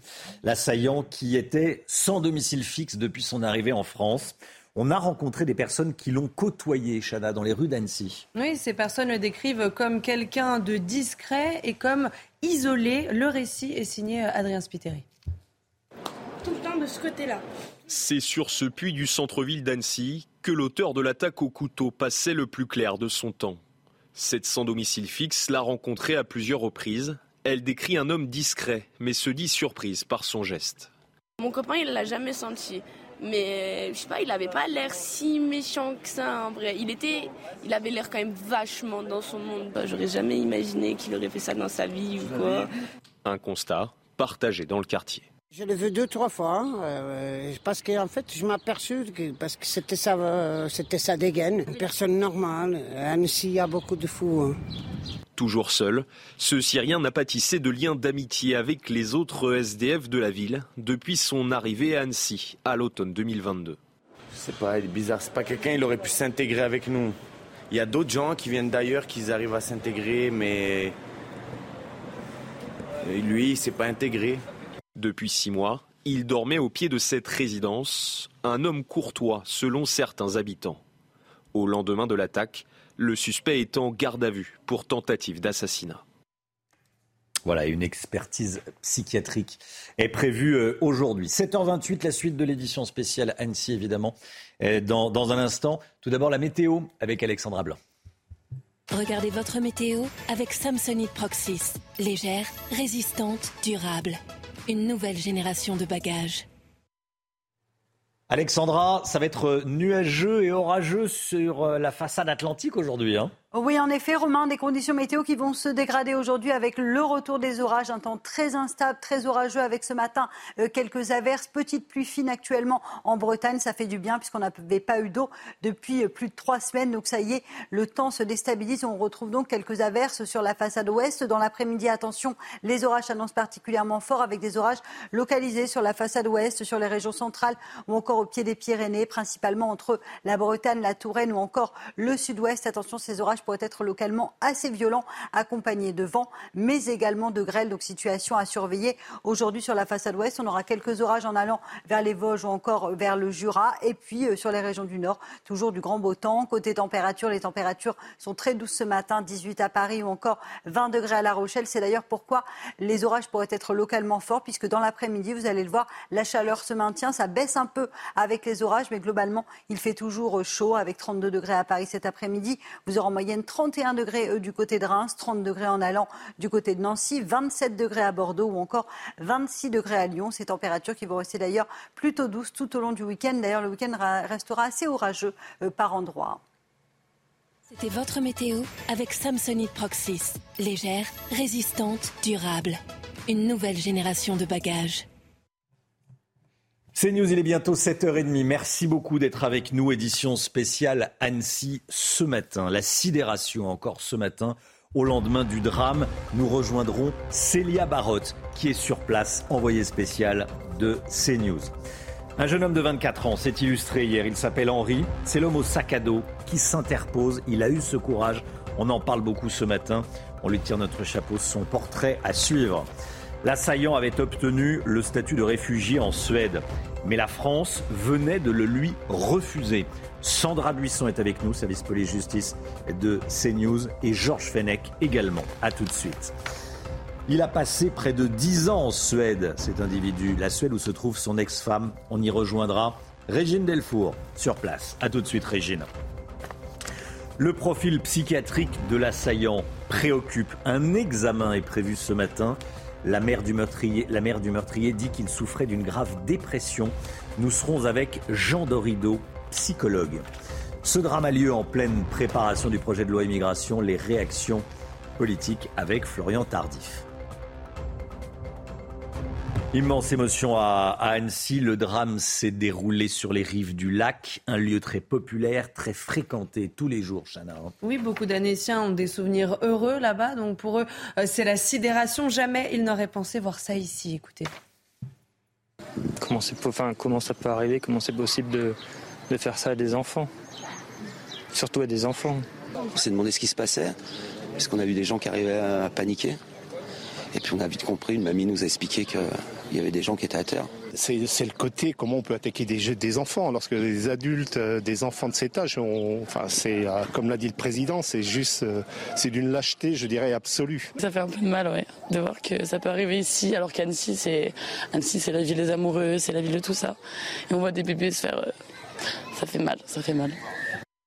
Et notre envoyé spécial Célia Barotte a rencontré des Annéciens hier. Ils lui ont partagé leurs émotions après ce drame. Écoutez. L'émotion est très forte ici au Paquier. De nombreux Annéciens viennent déposer des fleurs blanches, allument des bougies et viennent prier pour apporter leur soutien aux familles des victimes. Ils viennent surtout se recueillir pour réaliser à quel point euh, cet acte violent s'est déroulé dans un lieu très populaire, très fréquenté par des familles. Il y a plusieurs familles d'ailleurs qui se sont arrêtées et se disent avoir évité le pire car c'est un lieu qu'ils fréquentent habituellement. Ils étaient très émus, ces Annéciens que nous avons pu rencontrer et espèrent euh, un bon dénouement, espère un bon rétablissement euh, pour ces enfants qui sont hospitalisés actuellement. Autre réaction très importante euh, à Annecy, celle pour cet homme au sac à dos qui a tenté de s'interposer entre l'assaillant et euh, les enfants sur cette aire de jeu. Il est considéré comme un héros et son courage est fortement salué. L'assaillant est de nationalité syrienne. Il a 31 ans. Il s'est revendiqué comme étant chrétien, chrétien de Syrie. Sandra Buisson est avec nous, service police-justice de, de, CNews. Sandra, euh, que sait-on du, profil de l'assaillant ce matin? Alors cet homme qui va avoir 32 ans en, octobre, on sait qu'il a une ex-femme en Suède où il a vécu près de, de 10 ans. Ils ont d'ailleurs un enfant ensemble, un enfant de 3 ans aujourd'hui. Cette femme dit qu'ils se sont séparés parce qu'il a voulu quitter ce pays, parce qu'il n'arrivait pas à obtenir la nationalité euh, suédoise. Dans sa demande d'asile en France, selon nos informations, il a dit être chrétien de Syrie. Sur une des vidéos de l'attaque, euh, on le voit tendre le bras vers le ciel et dire en anglais au nom de Jésus-Christ. Il avait une croix chrétienne sur lui et un livre de prière de la même religion. Euh, il faut noter qu'il est inconnu des services de police et de renseignement, non seulement en France, mais aussi à l'étranger. En l'état du dossier hier soir, ses motivations restait inconnue. Et selon la procureure d'Annecy, il n'y avait pas de mobile terroriste apparent en l'état, même si le parquet antiterroriste reste toutefois en évaluation si jamais des éléments d'enquête à venir allaient en ce sens. En garde à vue, on sait qu'il a eu des propos euh, confus, un comportement assez erratique. La procureure disait hier soir qu'elle n'excluait pas un acte insensé. Aujourd'hui, vous l'avez dit, un examen psychiatrique va avoir lieu. Alors pas sur son état euh, mental au moment des faits, euh, ça ce sera une expertise au moment de l'instruction, mais sur son état actuel, voir s'il souffre euh, d'une pathologie, sachant que pour l'instant, on sait qu'il n'avait pas d'antécédents psychiatriques connus. Merci Sandra. Un jeune homme est intervenu pour tenter de stopper l'assaillant syrien qui a blessé ces six personnes, muni d'un sac à dos Henri, c'est son nom, a essayé de, s'interposer avec beaucoup de courage, il faut le dire. Henri qui a 24 ans, il fait actuellement un tour de France des cathédrales.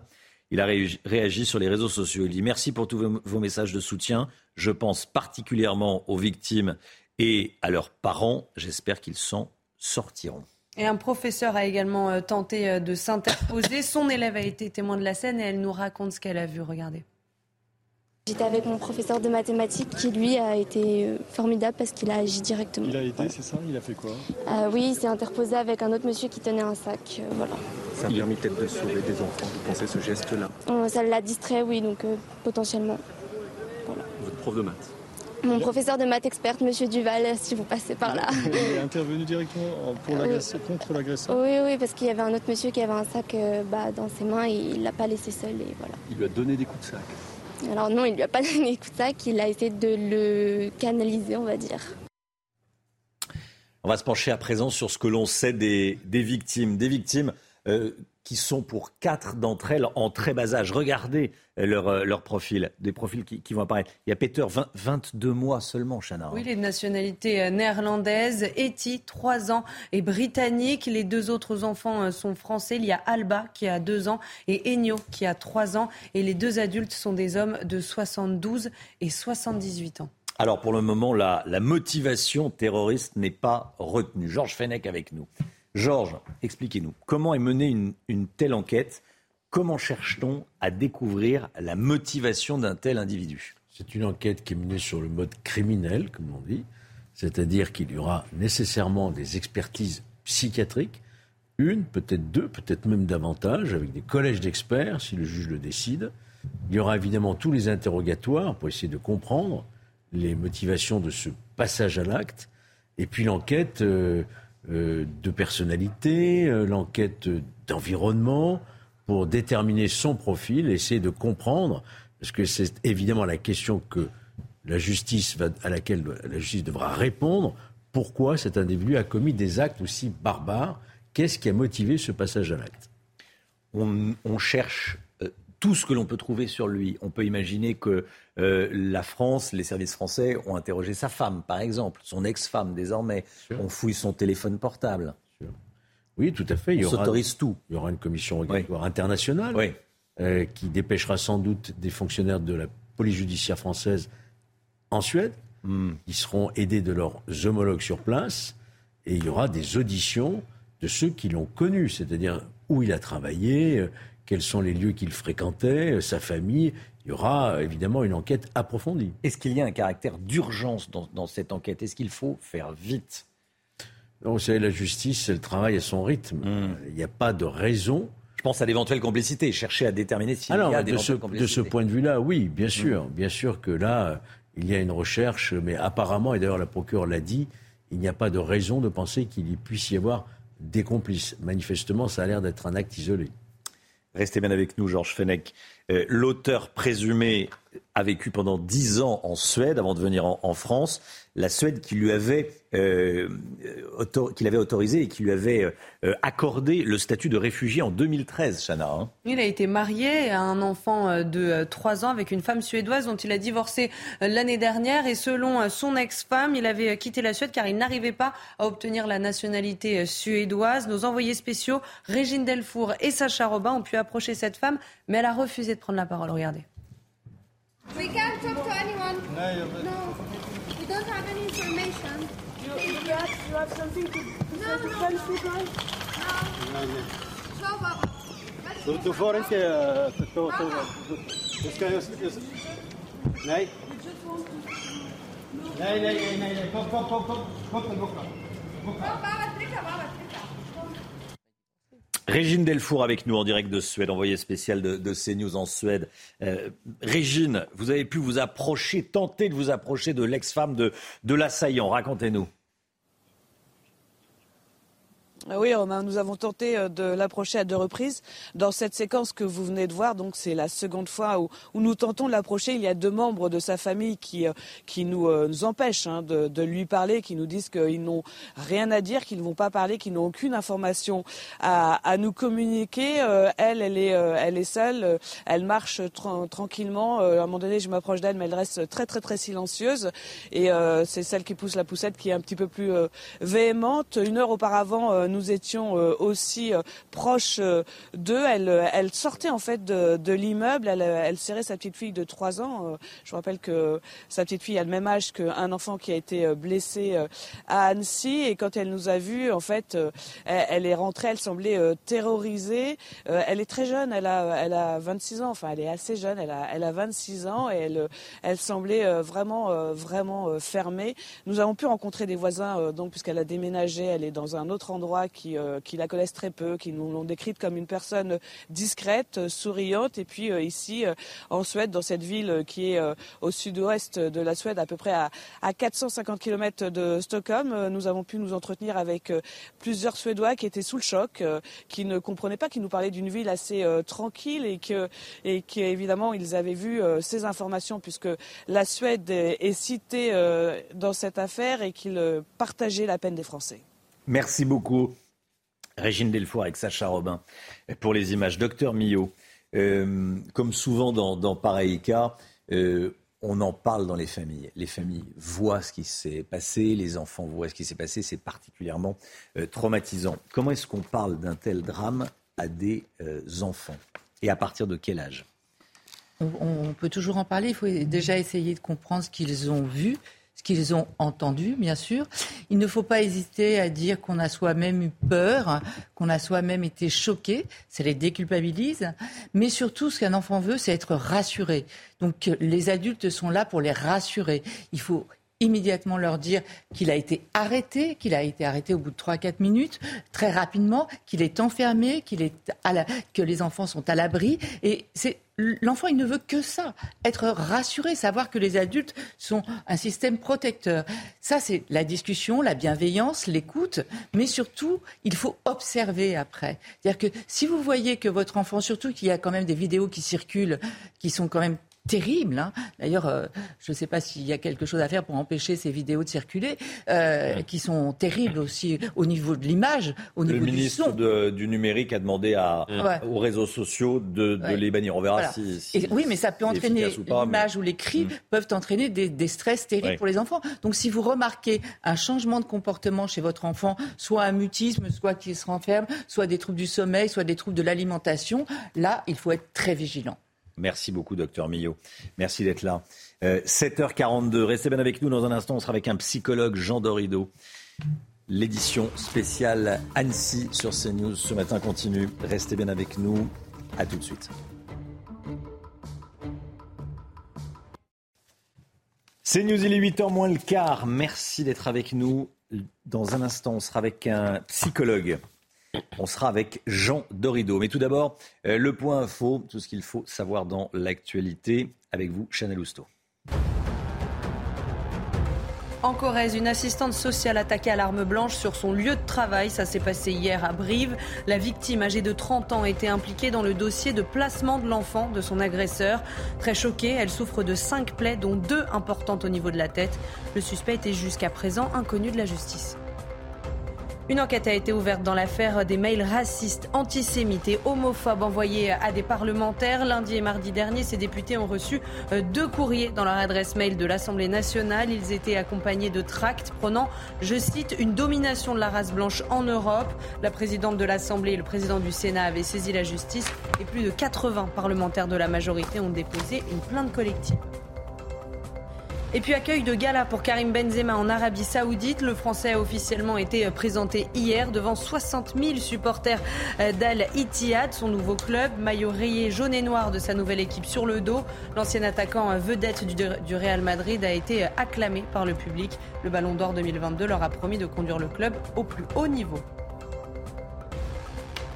Édition spéciale Annecy, évidemment, ce matin sur CNews. On est avec Jean Dorido, qui est psychologue. Bonjour Jean Dorido, merci d'être avec nous. Merci d'être là. Un examen euh, psy va être euh, pratiquée sur euh, le Syrien de 31 ans qui a commis cette abominable attaque d'hier matin. Quelles sont les questions qu'il faut poser à un tel individu pour tenter de comprendre qui il est vraiment?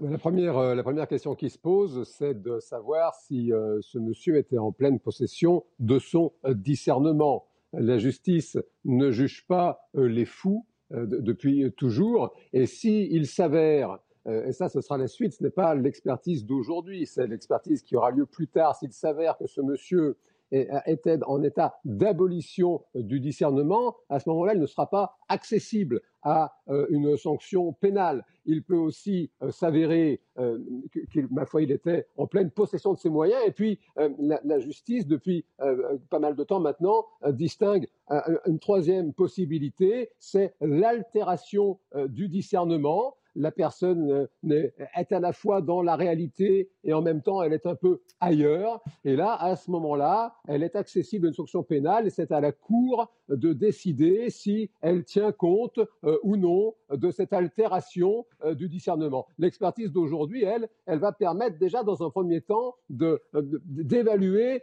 son état psychique, psychiatrique en ce moment même. C'est ça, c'est l'état de l'individu à ce jour, ce n'est pas l'état de l'individu hier matin au moment où il a commis, au moment où il a commis cet acte abominable. ce n'est pas l'état euh, d'hier matin. Toutefois, bon, c'est un monsieur manifestement. Euh, les, évaluations de prise de toxiques, euh, d'alcool, de stupéfiants sont négatives. Pour autant, il était, il vivait dans, la rue. Il était sans domicile fixe depuis quand même pas mal de temps maintenant. Et, ça, c'est un fait que euh, ça, peut rendre fou. Euh, ça peut bien sûr euh, transformer des esprits au départ tout à fait équilibrés en, des esprits très très malades, très déséquilibrés. Et ça, précisément, l'expertise d'aujourd'hui va aider à le déterminer. La mère du meurtrier dit qu'il souffrait d'une grave dépression. Est-ce qu'une grave dépression peut mener à, commettre de telles atrocités? Oui, oui, vous faites bien de le rappeler. Euh, en psychologie euh, criminelle, effectivement, dans les prédicteurs de passage à l'acte criminel, la dépression euh, est en très bonne position, si j'ose dire. On a parfois tendance à l'oublier, on a tendance à plaindre une personne dépressive, ce qui est normal, et en même temps, c'est un fait qu'une dépression sévère, ça peut faire basculer dans la folie meurtrière, effectivement.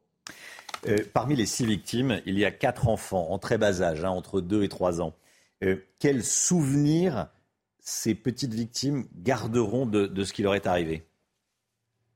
Euh, bon, alors évidemment, euh, on ne peut pas s'empêcher d'avoir une pensée pour, leurs proches et pour ces très jeunes victimes. Et bon, bah alors là, dans un premier temps, c'est évidemment l'aspect somatique qui est essentiel. Euh, l'aspect psychique, euh, bon, hélas, de toute façon, oui, il est à prévoir de très, très euh, graves traumatismes qui, bien sûr, se traitent, sont pris en charge. Ça, c'est la question vraiment des, psychologues et des psychiatres. C'est la question de la résilience. C'est l'avenir qui le dira. Il y a énormément de paramètres qui rentrent en jeu. Maintenant, évidemment qu'une telle agression, d'une telle violence euh, laisse euh, euh, des, traces extrêmement difficiles et, durables, hélas. Merci Jean Dorido, merci d'avoir été en direct avec nous ce matin dans cette édition spéciale Annecy. Restez bien avec nous, les questions politiques que pose ce drame, c'est dans un instant avec Paul Sugy, à tout de suite. 7h53, édition spéciale Annecy, cette information qui tombe à l'instant. Emmanuel Macron se rend à Annecy auprès des victimes de l'attaque au couteau. C'est ce que nous dit l'Elysée à l'instant. Paul Sujet avec nous. On a l'impression, Paul, d'avoir vécu euh, plusieurs dizaines de fois ce même débat. Mais chaque fois qu'un nouveau drame comme celui d'Annecy hier se produit, ça recommence. Il y a forcément des questions très politiques qui se posent. Mais si vous les euh, posez, on vous accuse de faire de la récupération. Bah oui, là, effectivement, la réaction politique, c'est un art euh, subtil et délicat après un tel drame. Alors c'est bien simple, l'émotion est tellement vive euh, face à l'atrocité de l'attaque commise, bien sûr, qu'il n'y a pratiquement que des points à perdre. Les hommes politiques le savent, ils marchent sur des œufs. Et pourtant, il faut réagir quand même, c'est obligatoire. Si vous ne le faites pas, on vous le reprochera quand même. Alors si vous le faites trop tôt, c'est de la récupération. Si vous le faites trop tard, c'est de l'indifférence. Bon, et puis pour les politiques de l'opposition, là, vous venez d'indiquer que le président de la République se rend sur place. Il y a la volonté de ne pas laisser la vedette aussi à ceux qui sont au pouvoir et qui espèrent, c'est aussi assez normal. Eh bien, bien que l'émotion va leur profiter. On se souvient comment est-ce que François Hollande avait surfé sur la vague d'émotion, par exemple, pendant les attentats de 2015.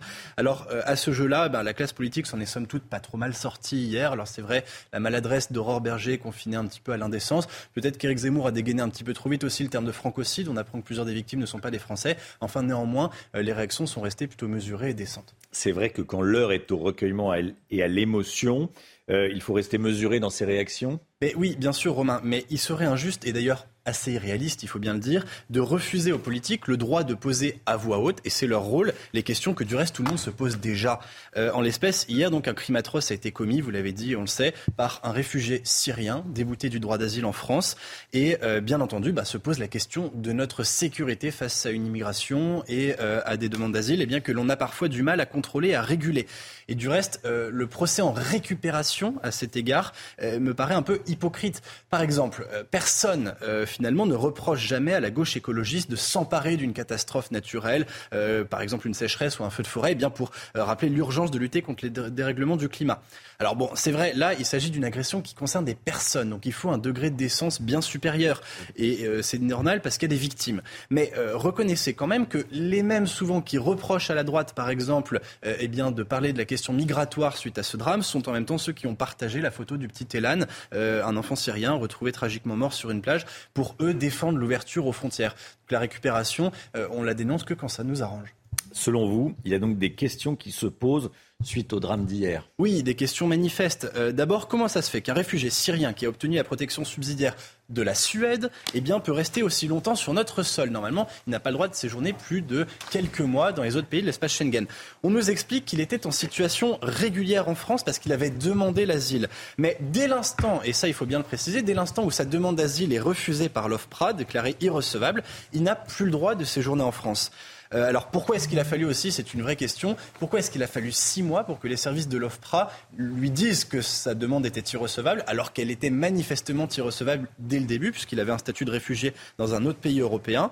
Euh, Et puis de nouveau, eh bien pourquoi, et ça c'est la grande question que pose euh, l'européanisation via le règlement de Dublin du traitement des demandes de droit d'asile, pourquoi est-ce que la France continue sans beaucoup de garanties, il faut bien le dire, eh à sous-traiter l'octroi du droit d'asile à un certain nombre de demandeurs qui vont finalement demander une protection dans d'autres pays. Et comment est-ce qu'on fera pour mieux détecter à l'avenir le profil de personnes qui, manifestement comme ce euh, suspect, eh bien, sont euh, des profils très dangereux? Euh, Comment est-ce que l'on fait aussi pour communiquer entre les différents services européens lorsque ce genre de profils sont détectés? Voilà au moins quelques-unes des questions que les hommes politiques sont en droit de poser. Paul Sugy avec nous. Merci beaucoup, Paul. Les rendez-vous politiques dans la matinale. Manuel Bompard, député La France Insoumise, très proche de Jean-Luc Mélenchon, sera avec nous à 8h15. Éric Zemmour, président de Reconquête, sera avec nous à 8h30. Manuel Bompard, 8h15. Éric Zemmour, 8h30 dans la matinale de, CNews. Ils ont choisi CNews pour prendre la parole ce matin. 7h58, le temps, Alexandra Blanc. Regardez votre météo avec Samsonite Proxys. Légère, résistante, durable une nouvelle génération de bagages. Une journée de vendredi marquée par le retour des orages, orages bien localisés, parfois assez forts, principalement sur la façade ouest du pays, entre la Bretagne, la Touraine, les Charentes, ou encore en redescendant au pied des Pyrénées. Attention, ces orages pourraient être localement assez forts, accompagnés de fortes rafales de vent, mais également de grêle. On retrouvera également quelques orages entre le Jura et les Alpes, et puis toujours des conditions météo un petit peu plus lumineuses en remontant euh, vers la région lilloise, les Ardennes ou encore sur le nord-est du pays. Si les orages seront localement forts, c'est parce qu'il fait toujours très chaud. Regardez ces températures qui restent estivales aujourd'hui. Alors elles baissent un peu, mais on reste toujours dans des températures vraiment très douces pour la saison. 27 degrés cet après-midi du côté de Bordeaux, 24 degrés à Rennes, localement jusqu'à 32 degrés à Paris. Vous aurez 29 degrés du côté de Strasbourg ou encore de Dijon. Et puis localement 27, 28 degrés en allant euh, vers la Méditerranée. La suite du programme demain, encore une journée particulièrement agitée, encore des orages avec le retour de la pluie. Et ça, c'est une très bonne nouvelle. Vous le voyez entre la Normandie dit le bassin parisien ou encore le nord-est. On aura encore quelques orages, du beau temps sur le nord et une amélioration sur la façade ouest avec le retour du soleil. Côté température, ça restera plutôt doux, 27 degrés en moyenne sur le nord et 26 degrés dans le sud. C'était votre météo avec Samsonite Proxys. Légère, résistante, durable. Une nouvelle génération de bagages. Édition spéciale Annecy ce matin dans la matinale de CNews. Merci d'être avec nous. On est avec Chanel Housteau, le docteur Brigitte Millot, Florian Tardif est avec nous, Paul Sugy est avec nous, Georges Fenech également, ainsi que Sandra Buisson. L'assaillant d'Annecy est toujours en garde à vue ce matin. On ne connaît toujours pas ses motivations. Olivier Madinier est sur place devant le commissariat d'Annecy. A tout de suite, Olivier. Vous allez entendre le témoignage de personnes qui ont connu mais côtoyé l'assaillant qui était SDF, qui était SDF et qui euh, vivait dans la rue à Annecy. Vous entendrez ces témoignages dans un instant. Le profil de ce Syrien de 31 ans interroge. Il dit être chrétien. Sandra Buisson et, Georges Fenech sont avec nous. Mais tout d'abord, cette information qui tombe à l'instant, Emmanuel Macron se rend sur place. Florian Tardif, c'est l'Elysée qui l'annonce. Oui, euh, l'Elysée qui, qui, annonce cette venue donc du président de la République, euh, qui fait suite au déplacement hier de la Première ministre aux côtés de, de Gérald Darmanin. On pouvait s'attendre à ce que le président de la République, effectivement, euh, prenne cette décision euh, de se rendre sur place après euh, sa Première ministre. Nous avons pour l'heure assez peu d'informations concernant le déroulé du déplacement. J'étais il y a quelques secondes à peine en communication avec la mairie qui n'a pas plus d'informations pour l'heure concernant le déroulé donc de, ce déplacement du président de la République. On sait qu'il souhaite se rendre au chevet des victimes Va-t-il effectivement euh, se euh, tenter de, contacter euh, les, familles des, enfants qui ont été touchés? Voilà, pour l'heure, on n'en sait pas beaucoup plus. Ce qui est sûr, en revanche, c'est qu'en ce moment, depuis plusieurs semaines maintenant, le chef de l'État a à cœur de remercier ce qu'il qualifie de héros du quotidien, c'est-à-dire que l'ensemble des autorités qui, dans ce pays, sauve des vies, parfois au péril de, la leur. Et on en a eu un exemple hier, à la fois avec euh, ces policiers qui sont intervenus assez rapidement et euh, ces Français euh, qui ont également tenté d'interpeller l'individu. On, parlait notamment de, Henri tout à l'heure. On peut imaginer effectivement qu'il se rendra auprès des, policiers qui sont intervenus, mais le communiqué fait allusion au fait que le président de la République ira voir les victimes de l'attaque euh, au couteau. En attendant, l'individu est toujours euh, retenu en, garde à vue. On rejoint devant le commissariat d'Annecy Olivier Madinier. Olivier, avec Sébastien Bendotti, le suspect a passé la, nuit sur place, Olivier. Hein. Oui, absolument. Une première nuit de garde à vue ici à l'hôtel de police d'Annecy. Une garde à vue euh, qui devrait durer 48 euh, heures, donc jusqu'à euh, demain dans la matinée. Je vous rappelle qu'il y a à ce stade aucun motif terroriste. Alors l'assaillant de 31 ans devrait subir aujourd'hui un examen psychiatrique. D'après la procureure de la République d'Annecy, l'homme était arrivé dans cette ville, Annecy, au mois de novembre dernier. Euh, il dormait euh, avec d'autres SDF, aux côtés d'autres SDF, euh, dans un hall d'immeubles à proximité immédiate du lac. Et le lac, la plaine, la pelouse du paquet, il la connaissait bien puisqu'il y passait la plupart de ses journées depuis plusieurs mois. des témoins décrivent un, homme qui ne montrait pas d'agressivité particulière. Alors hier, la pelouse a été réouverte au public. Habitants d'Annecy sont venus déposer des fleurs ou des bougies euh, à proximité de l'aire de jeu et une messe devrait être célébrée euh, ce soir à 18h à la cathédrale d'Annecy.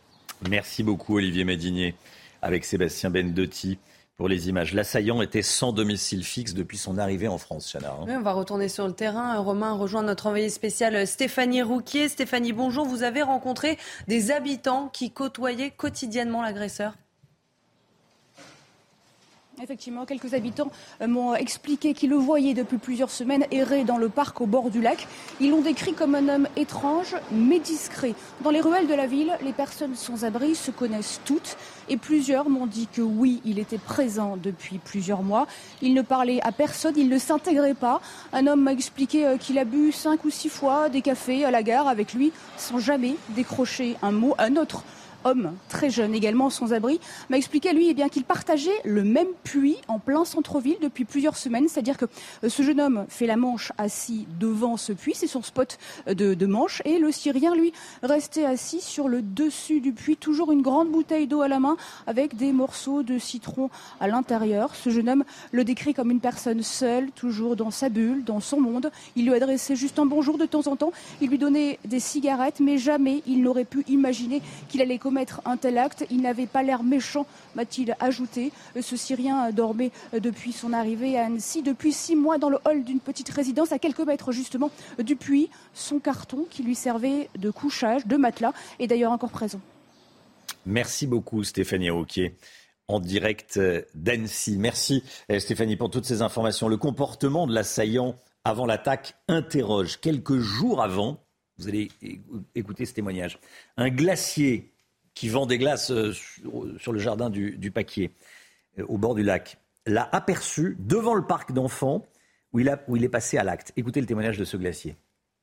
Moi, j'ai déjà repéré ce mec, euh, ça faisait deux, trois jours qu'il était là et euh, qui attendait devant le parc à jouer des gamins. Depuis trois jours, euh, il bougeait pas. Il était assis à côté du parc pour les gamins. Ouais. Il était assis juste à côté et il regardait les gamins jouer. Euh, il avait un grand sac noir et euh, il regardait toute la journée, il regardait les gamins en fait. Il avait les jambes qui tremblaient, tout le temps il avait les jambes qui tremblaient. Voilà. Sandra Buisson, on ne sait pas si cet homme faisait du repérage. On ne le sait pas encore. En revanche, une enquête a été ouverte pour tentative d'assassinat, ce qui veut dire qu'en l'état, la préméditation est retenue. Oui, effectivement, on ne sait pas si euh, cette présence dans le parc, c'était du repérage ou simplement euh, euh, du temps qu'il passait là parce qu'il n'avait pas de, de domicile.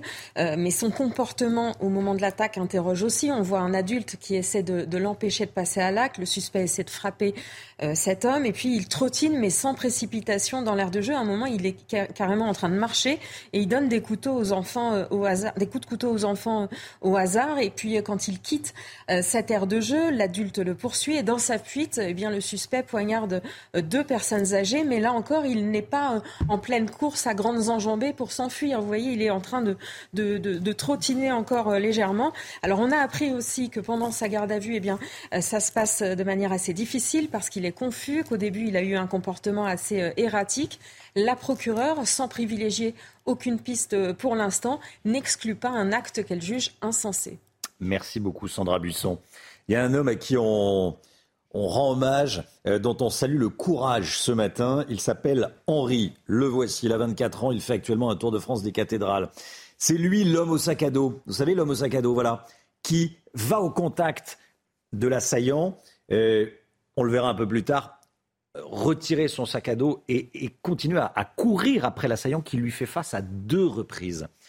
Euh, c'est du courage. Voilà, c'est un courage physique. Ce jeune homme, je vous l'ai dit, hein, il fait un tour de France des, cathédrales actuellement. Il a communiqué sur les réseaux sociaux. Il sera l'invité de Pascal Pro à partir de 10h. Son euh, portrait avec Solène Boulan. On le surnomme désormais le héros au sac à dos. Henri, 24 ans, est l'homme qui a pourchassé l'assaillant lors de l'attaque. Sur ces images postées sur les réseaux sociaux, on le voit muni d'un sac de randonnée ainsi que d'un autre sac qu'il utilise contre l'homme armé d'un couteau. Il le poursuit pendant plusieurs minutes, tandis que l'assaillant, Opinel à la main, se retourne pour lui faire face. Mais la lame n'atteint pas le jeune homme, qui réussit à éloigner le forcené de l'air de jeu avant l'intervention des policiers. Depuis fin mars, ce passionné de patrimoine religieux effectuait un tour de France des cathédrales, raconté sur son profil Instagram. Il se trouvait à Grenoble avant de faire étape à Annecy. Hier, il a posté un message de remerciement. Merci pour tous vos messages de soutien. Je pense particulièrement aux victimes et leurs parents. J'espère qu'ils s'en sortiront. L'aventure ne s'arrête pas. On se retrouve bientôt. Deux agents de la ville qui souhaitent rester anonymes ont également tenté de neutraliser l'assaillant. Intervention confirmée par le maire d'Annecy. Ça fait plaisir hein, de voir que tout le monde n'est pas indifférent, tout le monde n'est pas égoïste. Euh, euh, c'est de l'altruisme, c'est du, euh, du courage. Tiens, Paul Sugy, qu'est-ce que ça vous inspire?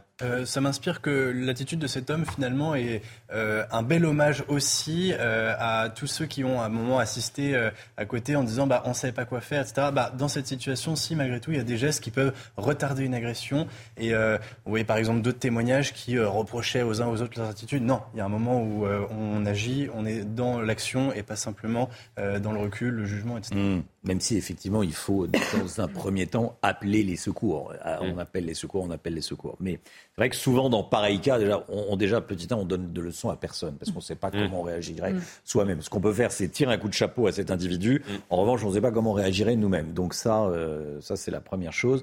Mais euh, effectivement, en théorie, quand on est à plusieurs, on peut intervenir et, neutraliser pareil individu. En théorie, j'ai bien en théorie. Mais il y, a, loin entre la théorie, en théorie et, parce qu'un individu avec un couteau et, en face des gens qui sont désarmés, c'est compliqué. Effectivement, évidemment. Euh, et Henri sera l'invité de Pascal Pro à, 10h ce matin. Vos rendez-vous politiques. Dans un instant, on sera avec Manuel Bompard, député de la France Insoumise. Et à 8h30, on sera avec Éric Zemmour, président de Reconquête. Les réactions politiques ce matin dans la matinale. À tout de suite. Il est 8h15, merci d'être avec nous. Édition spéciale Annecy, bien sûr. On est avec Manuel Bompard, bonjour. Député La France Insoumise, proche de, Jean-Luc Mélenchon. Euh, tout d'abord, cette information qui est tombée euh, aux alentours de, 8h. Chana Lousteau avec nous. Emmanuel Macron se rend sur place ce matin. Hein. Oui, Emmanuel Macron euh, va se rendre euh, à Annecy aujourd'hui. C'est une information de l'Elysée. On rejoint tout de suite Olivier Madinier, notre envoyé spécial en direct d'Annecy. Euh, Olivier, est-ce qu'on en sait plus sur cette visite? Écoutez, pour l'instant, on ne connaît pas le programme précis euh, de ce déplacement. C'est que ce que l'on sait, c'est que Emmanuel Macron euh, sera accompagné de son épouse. Il va venir ici à Annecy euh, dans la journée. Il va rencontrer des victimes. C'est ce que dit un communiqué de l'Élysée. Il faut savoir que deux victimes sont hospitalisées. Deux victimes âgées de 70 et 78 ans sont hospitalisées ici à Annecy. Les jeunes victimes, les enfants, eux, sont hospitalisés pour l'un à l'hôpital de Genève et pour les autres à l'hôpital de Grenoble. Il pourrait, le président de la République pourrait aussi rencontrer euh, des personnes qui ont aidé à neutraliser euh, l'assaillant. Il y a notamment euh, deux agents municipaux auxquels le maire a longuement, le maire d'Annecy a longuement rendu hommage hier. Ces agents municipaux qui sont intervenus en premier avant même les forces de police. Il y a aussi ce jeune homme de 24 ans qui est intervenu hier sur place. Olivier Madinier, Emmanuel Bompard, député de La France Insoumise des, Bouches-du-Rhône. Euh, un mot de, cette information, Emmanuel Macron qui se rend à Annecy auprès des, victimes, c'est le rôle du président de la République Je crois, oui, bien sûr, et c'est normal que les autorités, celles et ceux qui euh, représentent le peuple tout entier, euh, démontrent la, compassion, l'émotion de la nation tout entière. Donc oui, je pense que c'est son rôle de se rendre sur place. Je veux dire, avant de répondre à vos questions, bien évidemment, euh, ma, compassion, mon, effroi, euh, ma compassion avec euh, les, victimes, mes pensées qui sont pour elles, ma compassion avec leur famille, et puis mes remerciements aussi, et je pense les remerciements de, la nation aussi tout entière, pour les agents municipaux dont vous venez de parler, qui se sont interposés pour ce jeune homme qui, au péril de sa vie, manifestement, s'est interposé aussi, pour les forces de l'ordre qui sont intervenues sur place pour les secours. hommage aux policiers ce matin. Bien sûr, il faut rendre hommage à toutes celles et ceux qui euh, ont agi dans cette euh, situation et espérer, puisque euh, ces, personnes ciblées, en particulier ces, enfants, sont dans une situation d'urgence absolue, qu'elles s'en sortent tout simplement et le plus rapidement possible. La question que, tout le monde se pose, c'est au-delà des questions sur l'état de santé des victimes, évidemment, mais bon, ça, on va attendre de nouvelles informations qui est, la question numéro un, numéro un, au-dessus de tout. Euh, mais ensuite, euh, que faire pour éviter à l'avenir de un tel drame? Cette question, je vous la pose. Vous êtes un responsable politique. Mais d'abord, pour pouvoir répondre à cette question, il faudra avoir euh, les conclusions d'une enquête qui commence à peine. On ne connaît pas aujourd'hui euh, les motivations, c'est le terme qu'on utilise, même si bien évidemment aucune motivation euh, n'est acceptable pour ce type d'acte, mais on ne connaît pas les raisons, on ne connaît pas euh, la raison pour laquelle cette personne a fait ça. Et bien évidemment, quelle que soit cette raison, elle est inacceptable, mais il est normal qu'il y ait une enquête et que cette enquête, elle permette de, de, de déterminer tout ça. De la même manière, on ne connaît pas encore, on a des bribes d'informations sur le statut euh, exact qu'avait euh, cette, euh, cette personne. Et je dis, il faut être extrêmement vigilant dans ce type de situation. Parce que Alors on a plus que des bribes d'informations. On a plus que des bribes d'informations. Il avait obtenu le statut de réfugié politique en Suède. il voulait obtenir l'asile en France. Et dimanche dernier, la France lui avait dit non. Oui, et vous le savez que aujourd'hui, en tout cas dans, dans notre règlement national et européen, une personne qui a obtenu l'asile dans un autre pays de l'Union européenne a la possibilité pour un nombre de jours limité de se rendre dans un autre pays de l'Union européenne. Mais moins de huit mois, parce qu'il est, bien sûr, il est arrivé en Bien sûr, je crois que c'est trois mois, si, mes informations sont, sont, bonnes. Ensuite, il a la possibilité une personne qui est dans ce statut de pouvoir demander de s'installer durablement dans un autre pays que dans le pays dans lequel il a pour des raisons obtenu sa demande d'asile, il peut faire une demande. Manifestement, c'est pas cette demande qu'il avait fait. Il avait fait une hmm. demande d'un titre d'asile. Bref, vous voyez bien qu'il y a des informations qui sont des compliquées. Et si je vous dis qu'il faut attendre les informations, c'est pas parce qu'on ne peut pas discuter de cette question, mais c'est parce que sinon on dit n'importe quoi. Parce que pardonnez-moi de vous le dire, mais hier il y a un certain nombre de personnes qui ont dit n'importe quoi, qui ont commencé à parler d'islam alors que on apprend manifestement là aussi, selon les premières informations, que cette personne euh, serait plutôt euh, ce qu'on appelle un chrétien d'Orient qui aurait fui euh, euh, la, Syrie sous il a persécutions. il a dit il y a quelque temps on ne sait pas ce qu'il a dit aux policiers ces dernières heures, mais il a dit il y a quelque temps qu'il était chrétien euh, de, Syrie. Voilà, on verra si c'est si vérifié tout ça. Mais il y a des gens hier, à, peine, connaiss, à, peine connaissions-nous ce, drame qui commençait à dire c'est c'est une question liée à l'islam. Finalement, c'est pas le cas. Après, on nous a dit c'est une question liée au terrorisme. On se rend compte que c'est possible, mais c'est aussi possible qu'il y ait un autre euh, mobile que, que celui-ci. Vous voyez, il faut faire attention dans ce type de situation parce que sinon, on se met à raconter n'importe quoi. Et en plus d'être indécent, c'est ridicule et absurde. La droite propose que les demandes d'asile soient faites en dehors du territoire national.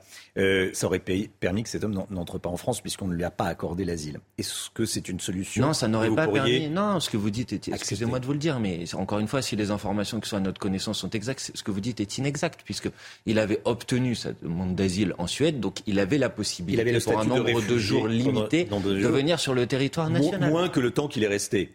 D'accord, mais ce que je veux vous dire, c'est qu'il aurait pu dans tous les cas venir sur le territoire national. Moins longtemps sans doute. Euh, on verra dans quelle mesure. Euh, ensuite, il a fait cette demande d'asile. Quand on a fait cette demande d'asile, on reste sur le territoire national. Elle a été rejetée. Il y a des possibilités de recours. Écoutez, franchement, soyons sérieux. Ni les propositions qu'a formulées, euh, qu'ont formulées le parti Les Républicains ces dernières semaines, ni les propositions de l'extrême droite, par exemple, en matière de réforme de notre droit d'asile, n'auraient changé quoi que ce soit à cette situation. Est-ce qu'il faut revoir les règles de circulation des réfugiés à l'intérieur de l'espace Schengen? Ben on verra. Il faut, en, discuter. Mais ça veut dire quoi les revoir? Ça veut dire euh, sortir de l'espace Schengen en vérité? Enfin, je veux dire, quels sont les vous voyez, c'est pour ça que je vous dis attention, il y a le temps de, de, de, de, l'émotion, il y a le temps de la compassion, il y a le temps euh, de l'effroi et du, de, de, de, la nécessaire euh, solidarité avec les victimes. Et puis après, il y a le temps des, des, des, débats politiques. Mais le temps des débats politiques, il faut faire en sorte de pouvoir le faire sur la base d'informations qui sont des informations précises et exactes ce qu'on essaye euh, et ce qu'on s'astreint à faire euh, ici sur ces Non, mais je ne doute pas que ce soit votre intention, mais vous voyez mmh. bien qu'on apprend des informations par bribes, c'est normal puisque l'enquête commence juste. On ne connaît pas les motivations, on connaît, on a beaucoup d'informations en revanche sur le, sur le profil de l'individu. Un homme s'est interposé, euh, il s'appelle Henri, il a 24 ans, il sera d'ailleurs chez Pascal Pro à 10h ce matin, il a choisi CNews pour, pour parler. Il fait un tour de France des cathédrales. On voit son, visage à, l'écran. Euh, il écrit qu'il va bien. Il demande de prier pour les victimes. C'est un héros pour vous? Bah, clairement, on l'a vu. Je, pense qu'il y a un certain nombre de personnes qui ont vu cette vidéo. Il s'est interposé, il a fait preuve de beaucoup de courage. Euh, il l'a fait au péril de sa vie, comme je le disais euh, tout à l'heure. Donc oui, il fait partie de ces héros qui font preuve dans, dans ce type de situation d'un courage extraordinaire. Je pense qu'il faut le féliciter. Ce drame intervient et, on, ne peut pas l'oublier. Vous êtes un homme politique, vous connaissez parfaitement la, politique, vous êtes un proche de Jean-Luc Mélenchon qui connaît parfaitement les règles. Ce drame intervient en pleine préparation du projet de loi immigration. Mm. Euh, qu'est-ce que vous attendez de ce texte? Le projet de loi immigration? Oui, du euh, gouvernement. J'attends qu'on euh, pose la question de comment on accueille dignement les personnes qui arrivent sur le territoire national. J'attends qu'on pose la question euh, de comment on fait en sorte que des personnes qui quittent aujourd'hui euh, leur pays ne soient pas obligées de le quitter. Et donc on euh, pose la question de l'immigration de manière globale à l'échelle internationale, qu'on pose la question des causes qui génèrent des départs, qu'on réfléchisse aux solutions pour faire en sorte que les personnes qui quittent leur pays n'aient pas besoin de le faire.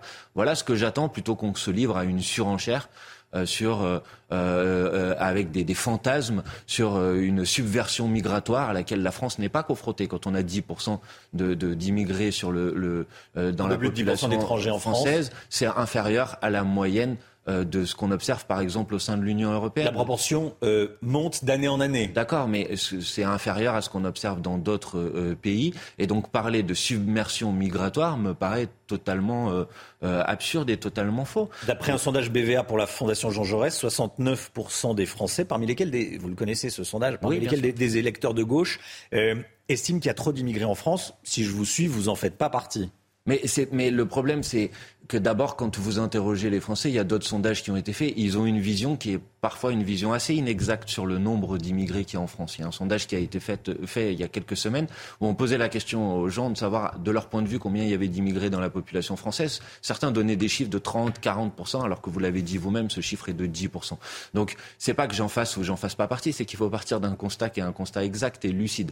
Je crains qu'un certain nombre de personnes répondent à cette question en ayant une vision assez déformée de, de la réalité. Moi, j'appelle à qu'on puisse avoir sur ce sujet des débats qui sont des débats sereins et des débats qui sont à distance de ce qui me paraît parfois des informations inexactes. Quand euh, Édouard Philippe a été interrogé dans l'Express, vous avez peut-être lu son interview, j'imagine, euh, l'ancien Premier ministre, il parle de, non-dit et vis-à-vis de, l'immigration. Mm. Et le premier non-dit dont il, euh, qu'il, évoque, il fait allusion aux, aux, Français qui disent il y a trop d'immigrés en France et c'est leur sentiment, c'est ce qu'ils pensent. Mmh.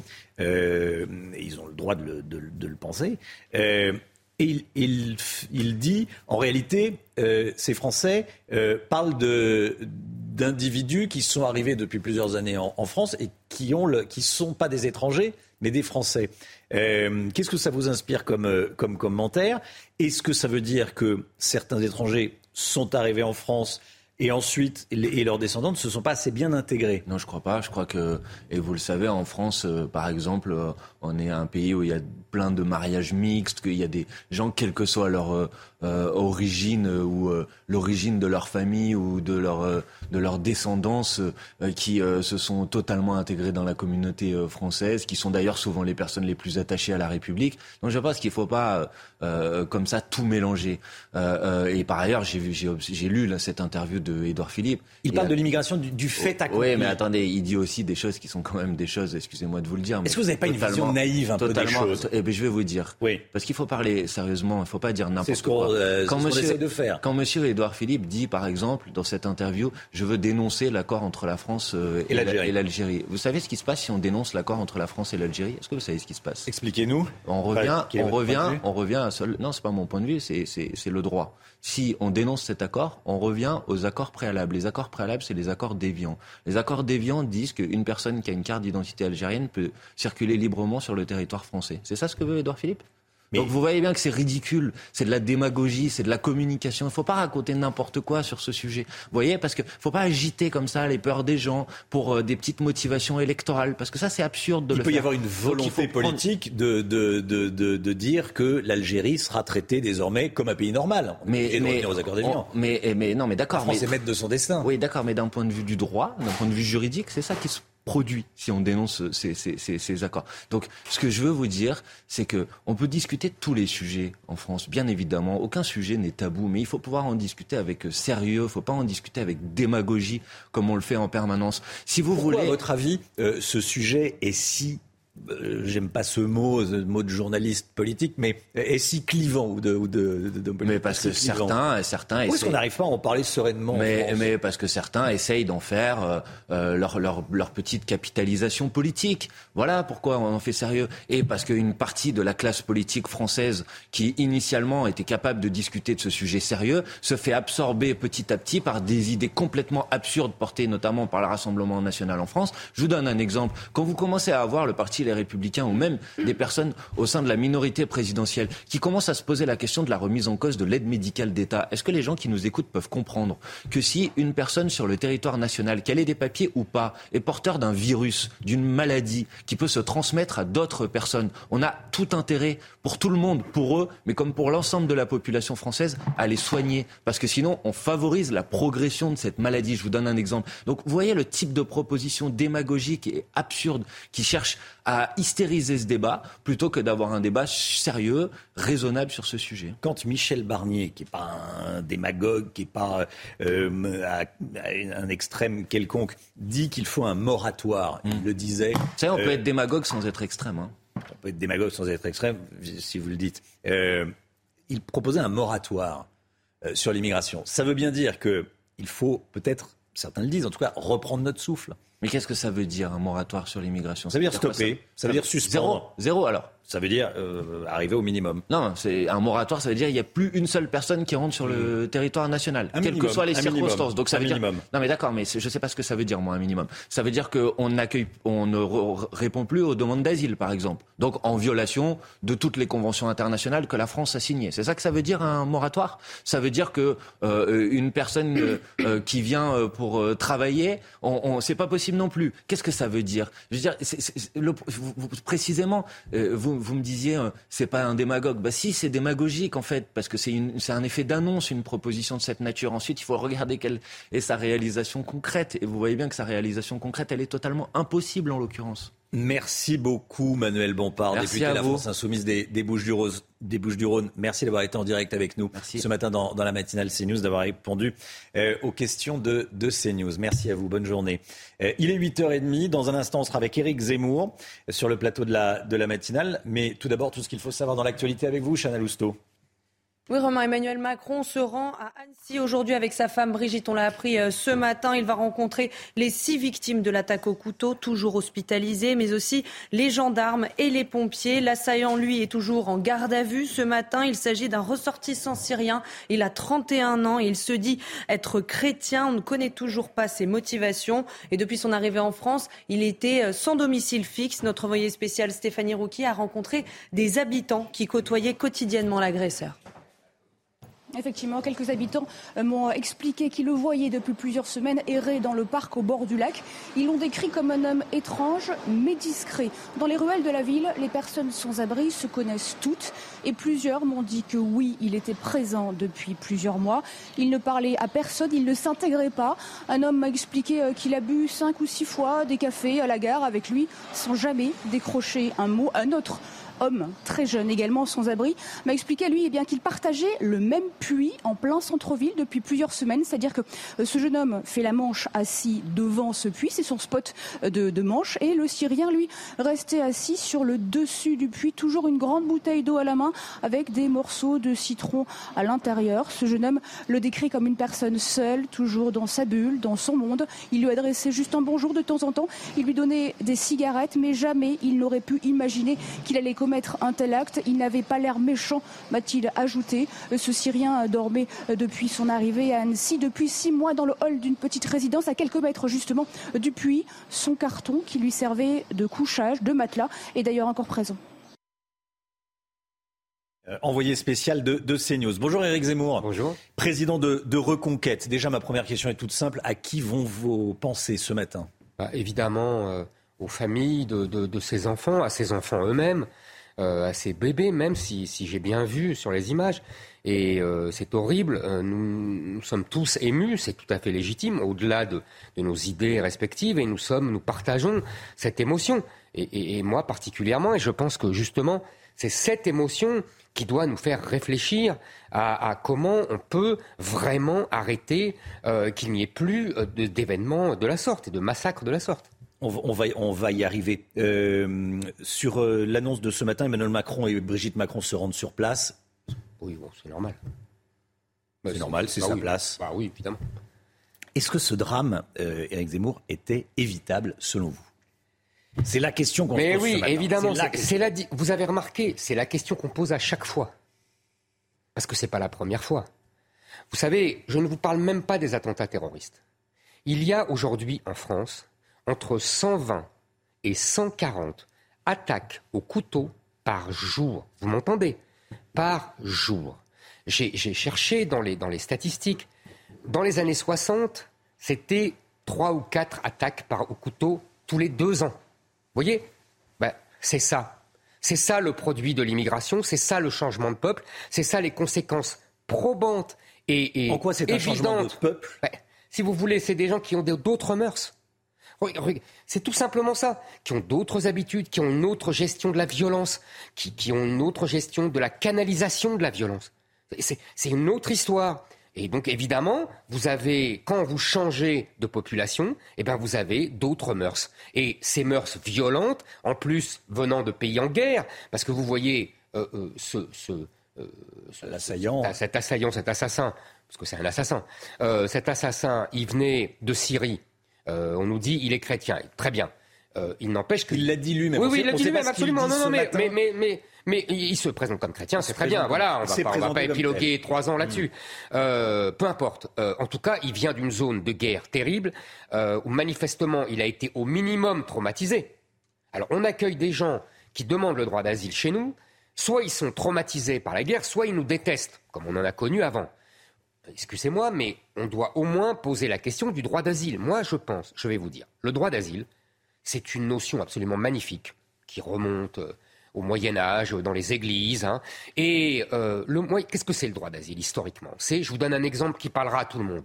C'est Victor Hugo qui est exilé à Guernesey. C'est plus, plus, près de nous, Solzhenitsyn qui quitte l'URSS communiste pour aller aux États-Unis.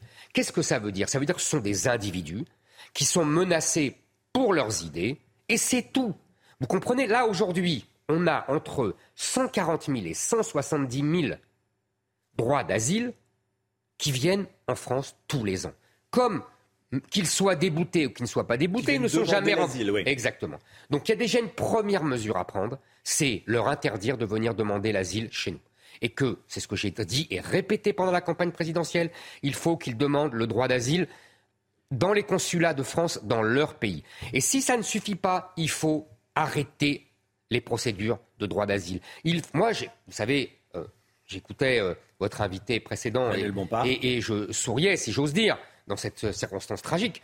Euh, je pense exactement aux antipodes de M. Bompard. Je pense que oui, il y a plus important que les conventions internationales, puisque quand, ça l'arrange, il respecte les conventions internationales, et puis quand ça le dérange, euh, il ne les respecte pas, ou en tout cas il ne veut pas les respecter, peu importe. Mais en tout cas, il y a plus important que les conventions internationales, il y a la survie du peuple français, il y a la survie de ses enfants, il y a la survie de ses bébés. Moi, excusez-moi, ça me paraît plus important que euh, les conventions internationales qu'on a signées dans les années 50, en d'autres circonstances qui n'avaient rien à voir, où il n'y avait pas, euh, il y avait, vous savez combien il y avait de droits d'asile à l'époque? Entre 200 et 300 personnes par an ce que dit le, gouvernement, les autorités, c'est que donc il est syrien, il était réfugié en Suède et qu'il était légalement en France. Vous avez entendu le ministre de l'Intérieur. J'ai tout à fait entendu cet argument qui est, en partie erroné. Je vais vous dire pourquoi. Hmm. D'abord, euh, ce, Syrien était ce qu'on appelle un Dubliné. C'est-à-dire, j'explique euh, aux gens parce que c'est abscon comme toute la, comme toute la logorée européenne, euh, c'est un accord de Dublin il y a quelques années qui dit le, le demandeur d'asile demande, je vous donne un exemple, à la France et c'est le premier pays à qui on a demandé qui est responsable. On ne peut pas aller demander comme ça, faire du tourisme de droit d'asile, demander à d'autres. Donc là, qu'est-ce qu'il a fait En l'occurrence, la Suède. Exactement, en l'occurrence, la Suède. La Suède lui a accordé l'asile, il n'a pas à nous redemander l'asile. Donc, en fait, on aurait dû tout de suite lui dire non, monsieur, vous avez demandé le droit d'asile en Suède, on vous l'a donné, c'est pas la peine de revenir chez nous. Et le renvoyer. Donc, en fait, il y a euh, un défaut de surveillance à tout le moins, parce que ce type-là aurait dû être renvoyé. Par ailleurs, euh, je, veux, vous dire que, euh, si vous voulez, on est tellement endoctriné par la doxa dominante.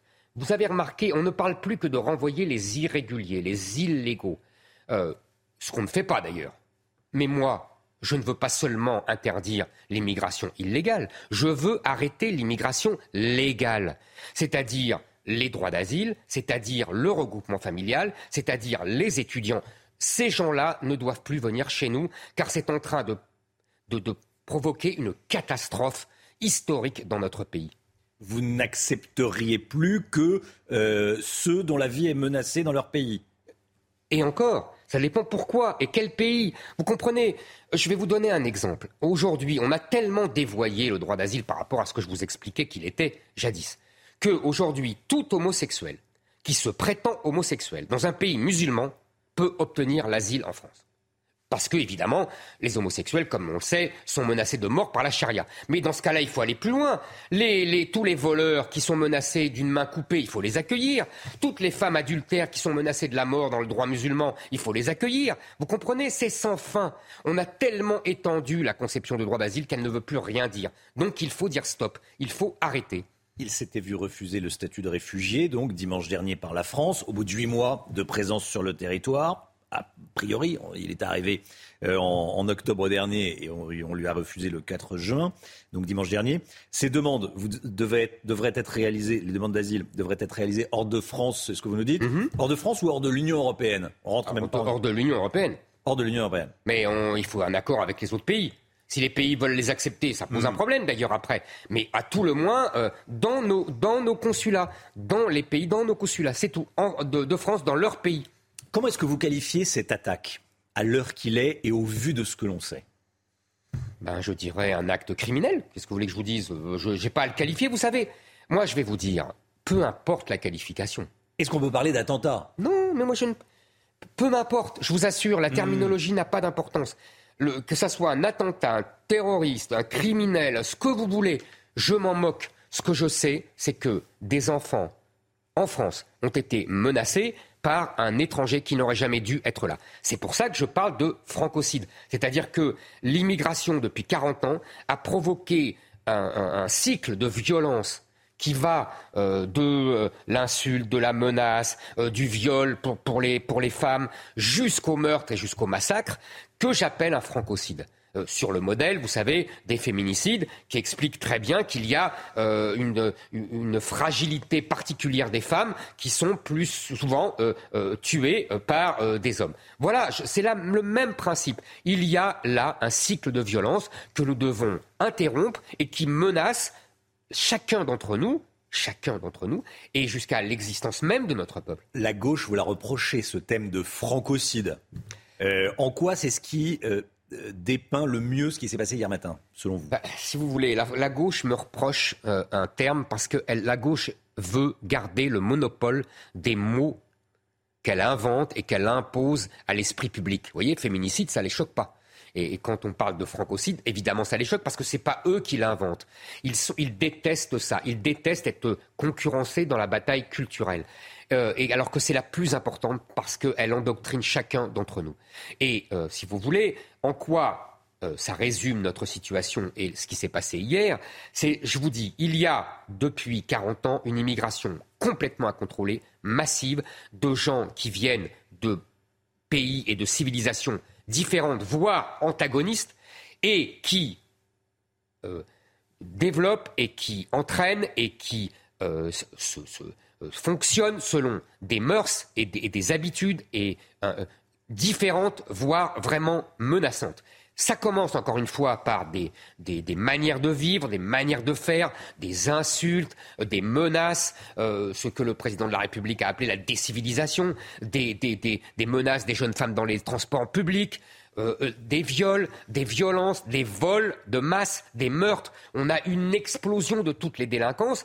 Pourquoi cette délinquance, on le sait bien, même le ministre de l'Intérieur le reconnaît désormais, est liée à cette immigration étrangère et des gens, qu'ils soient d'ailleurs étrangers ou français, vous savez, vous connaissez les Il l'a chiffres. reconnu pour ce qui, se- effectivement, pour ce qui se passe notamment à Marseille, où 50% des, des impliqués dans des actes de, de délinquance sont des étrangers. Mais cher monsieur, euh, cher monsieur, vous avez 25% de délinquants étrangers dans les prisons françaises. Je pense qu'il faudrait étudier le reste d'enfants de l'immigration étrangère. Là, on devrait être monté à 80%. Donc, si vous voulez, on voit bien que c'est un effet de masse. Il y a une espèce, moi, ce que j'appelle un, djihad au quotidien, c'est-à-dire euh, c'est une guerre permanente que nous mène une autre civilisation sur notre sol. Et c'est notre population, c'est les Français, c'est les enfants français qui sont menacés par cette violence. Pour l'instant, le caractère terroriste n'est pas retenu. Mais je ne vous ai pas parlé de terrorisme.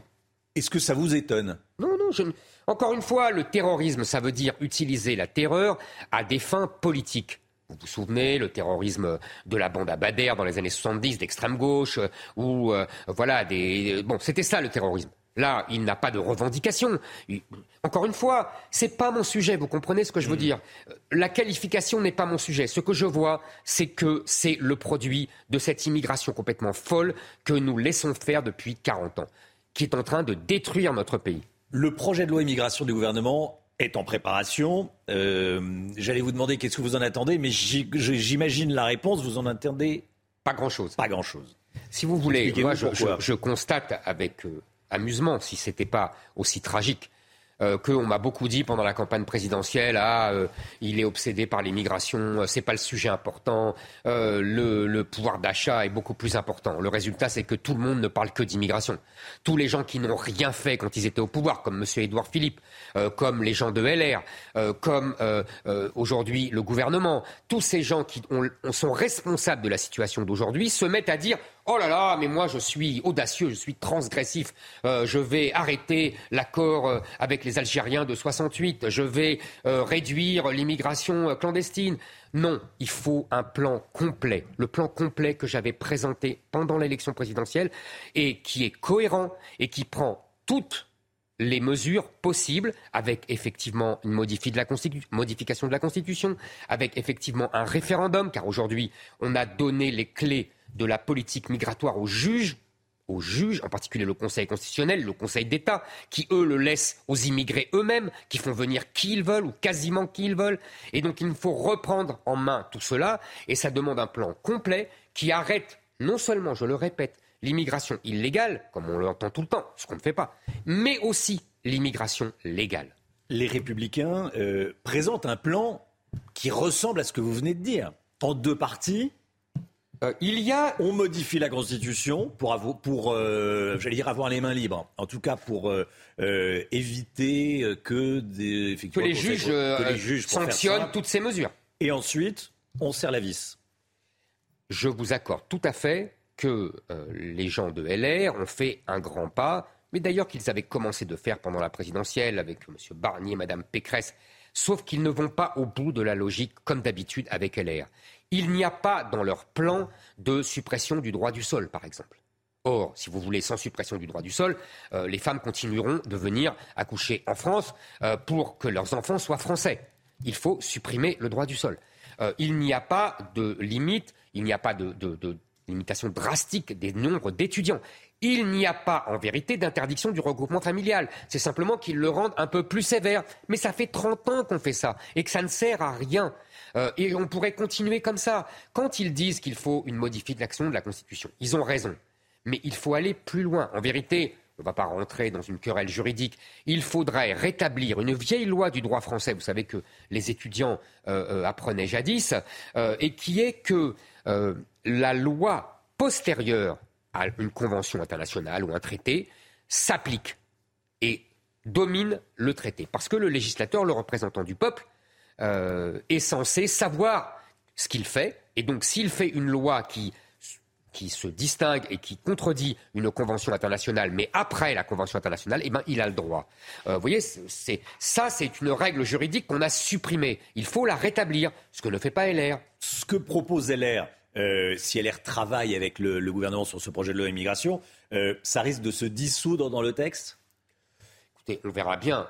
Encore une fois, si jamais on se contente d'une loi, je veux dire, si on ne passe pas par le référendum, euh, c'est un coup d'épée dans l'eau.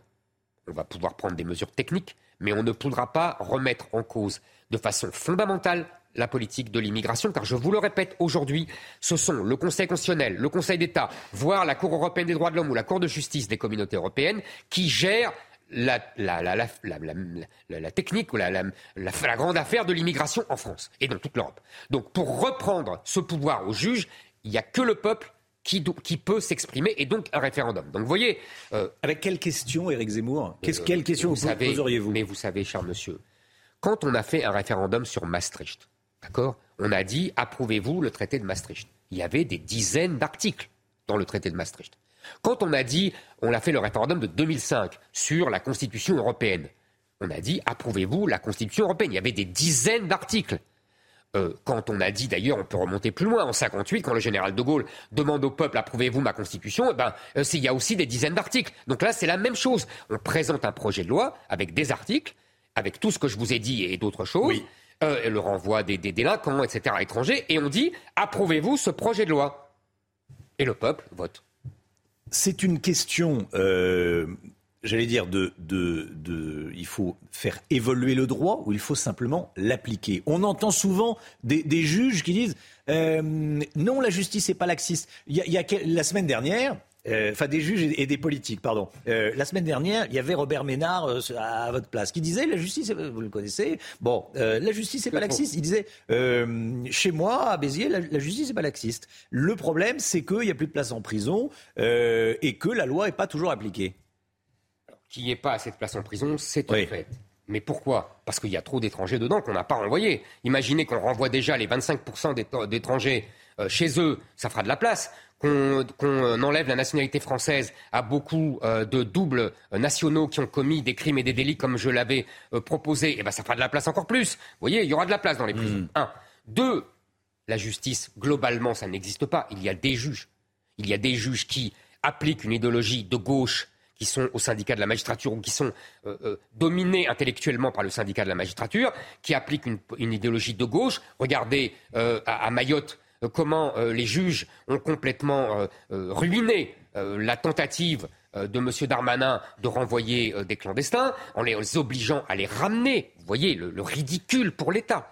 ça, manifestement, on voit bien qu'il y a des juges qu'on appelait rouges jadis et qui appliquent un agenda idéologique. Il y a d'autres juges qui, effectivement, n'ont pas cette idéologie et qui appliquent la loi. Mais, si vous voulez, la loi ne veut plus rien dire. pardon, hein, je me répète, la loi aujourd'hui ne veut plus rien dire. Ce sont les juges, les grands juges, les conseils constitutionnels, le Conseil d'État, Cour européenne des droits de l'homme, Cour de justice européenne, qui dirigent le pays en matière d'immigration. Il faut leur enlever ce pouvoir. Ils n'ont pas été élus. Et en plus, ils appliquent une, idéologie immigrationniste. Nous devons reprendre, et quand on voit les sondages, on a 70% en vérité des Français, euh, même à gauche, même à gauche, euh, qui sont favorables euh, à une politique d'arrêt de l'immigration. Je dis bien d'arrêt, pas de limitation, euh, pas de... Oui, d'arrêt. Il faut arrêter avec... On ne se cache plus derrière son petit doigt. C'est ce que je reproche à LR. Parce que LR, vous me parliez de LR tout à l'heure, oui. ils ont des mesures restrictives, vous avez raison. Mais pas suffisantes, je vous l'ai dit. Mais ils ont aussi des quotas d'immigrés. Qu'est-ce que c'est les quotas d'immigrés? C'est exactement ce que veut faire M. Dussault et M. Darmanin avec les métiers en tension les patrons vont demander des employés parce qu'il manque d'employés et le gouvernement va leur donner des quotas. Et après, ces gens-là qui vont venir, qu'est-ce qu'ils ont? Ils ont une famille. Donc on fera venir leur famille. Et c'est sans fin. Donc vous dites que ça ne changera rien exact, Oui, ça ne changera rien. Ce qu'il faut, c'est dire, mettre un objectif immigration zéro.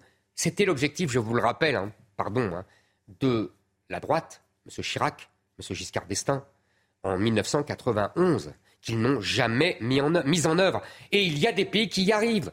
Qu'on ne me dise pas que c'est impossible. La Hongrie y arrive. La Pologne ne prend que des Ukrainiens. Le Japon, le Japon, vous savez combien ils ont en moyenne de droits d'asile au Japon, monsieur? Écoutez, entre vous, 30, le dire? Entre 30 et 40 par an. Hmm. Et quand ils ont eu là 200, ils vont faire une loi pour encore durcir les conditions du droit d'asile. Moi, je veux que la France fasse comme le Japon. C'est possible. Une dernière question, Éric Zemmour. Euh, je veux vous entendre sur euh, cet homme qui s'est interposé. Il s'appelle Henri. Il a 24 ans. On va voir son, visage. Il fait un tour de France des, cathédrales. Euh, c'est l'homme au sac à dos. Hein c'est l'homme au sac à dos. Celui qui est allé au contact de l'assaillant. Il a écrit qu'il allait bien. Il demande de prier d'ailleurs pour les victimes. C'est un héros pour vous? Bah, Écoutez, c'est un homme courageux, comme il y en a plus beaucoup. Euh, comme il y en avait beaucoup. Moi, vous savez, euh, j'ai connu dans mon enfance euh, beaucoup de gens qui étaient comme ça. Mon père était comme ça, des gens de ma famille étaient comme ça. C'était des gens qui n'hésitaient pas. mais en même temps, vous savez, depuis, il y a un grand changement que je vous ai décrit. Hmm. Et, j'en parlais souvent avec mon père avant sa mort. C'est que on ne sortait pas un couteau comme ça. Vous comprenez à l'époque. On pouvait se battre à main nue, c'était euh, une position virile, voyez ce que je veux dire. Mais là, aujourd'hui, justement, avec le changement de peuple que j'ai décrit, euh, nous sommes dans un autre monde. Nous sommes dans une autre civilisation, et, où, le coup de couteau euh, devient l'ABC des rapports de force. Éric Zemmour, président de Reconquête, était avec nous ce matin. Merci, Éric Zemmour d'être venu sur le plateau de la, de la matinale. Merci de m'avoir invité. Euh, l'actualité, que faut-il retenir? Édition spéciale, évidemment, euh, Annecy. Il y a d'autres infos. On voit ça avec vous, Chana Lousteau. Oui, mais d'abord, cette toute dernière information concernant l'attaque au couteau à Annecy. Sur les six victimes, deux enfants sont toujours en urgence vitale. Déclaration faite il y a quelques instants par Olivier Véran chez nos confrères de France Info. Tout de suite, le reste de l'actualité.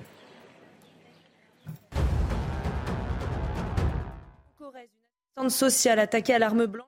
Son lieu de travail, ça s'est passé hier à Brive. La victime âgée de 30 ans était impliquée dans le dossier de placement de l'enfant de son agresseur. Très choquée, elle souffre de cinq plaies, dont deux importantes au niveau de la tête. Le suspect était jusqu'à présent inconnu de la justice. Une enquête a été ouverte dans l'affaire des mails racistes, antisémites et homophobes envoyés à des parlementaires. Lundi et mardi dernier, ces députés ont reçu deux courriers sur leur adresse mail de l'Assemblée nationale. Ils étaient accompagnés de tracts prenant, je cite, une domination de la race blanche en Europe. La présidente de l'Assemblée et le président du Sénat avaient saisi la justice et plus de 80 parlementaires de la majorité ont déposé une plainte collective. Et puis accueil de gala pour Karim Benzema en Arabie Saoudite. Le Français a officiellement été euh, présenté hier devant 60 000 supporters d'Al Ittihad, son nouveau club. Maillot rayé jaune et noir de sa nouvelle équipe sur le dos, l'ancien attaquant vedette du Real a été acclamé par le public. Merci Chana. 8h55. Restez bien avec nous sur CNews dans un instant, l'heure des pros. Avec Pascal Pro, je vous rappelle que Pascal recevra à 10h Henri, l'homme au sac à dos, celui qu'on peut facilement aisément appelé, et sans se tromper, euh, de héros. Restez bien avec nous sur CNews. Even when we're on a budget, we still deserve nice things.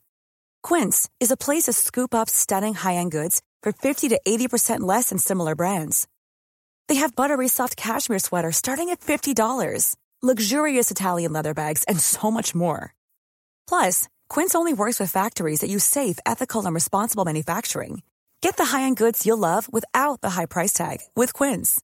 Go to quince.com/style for free shipping and 365-day returns.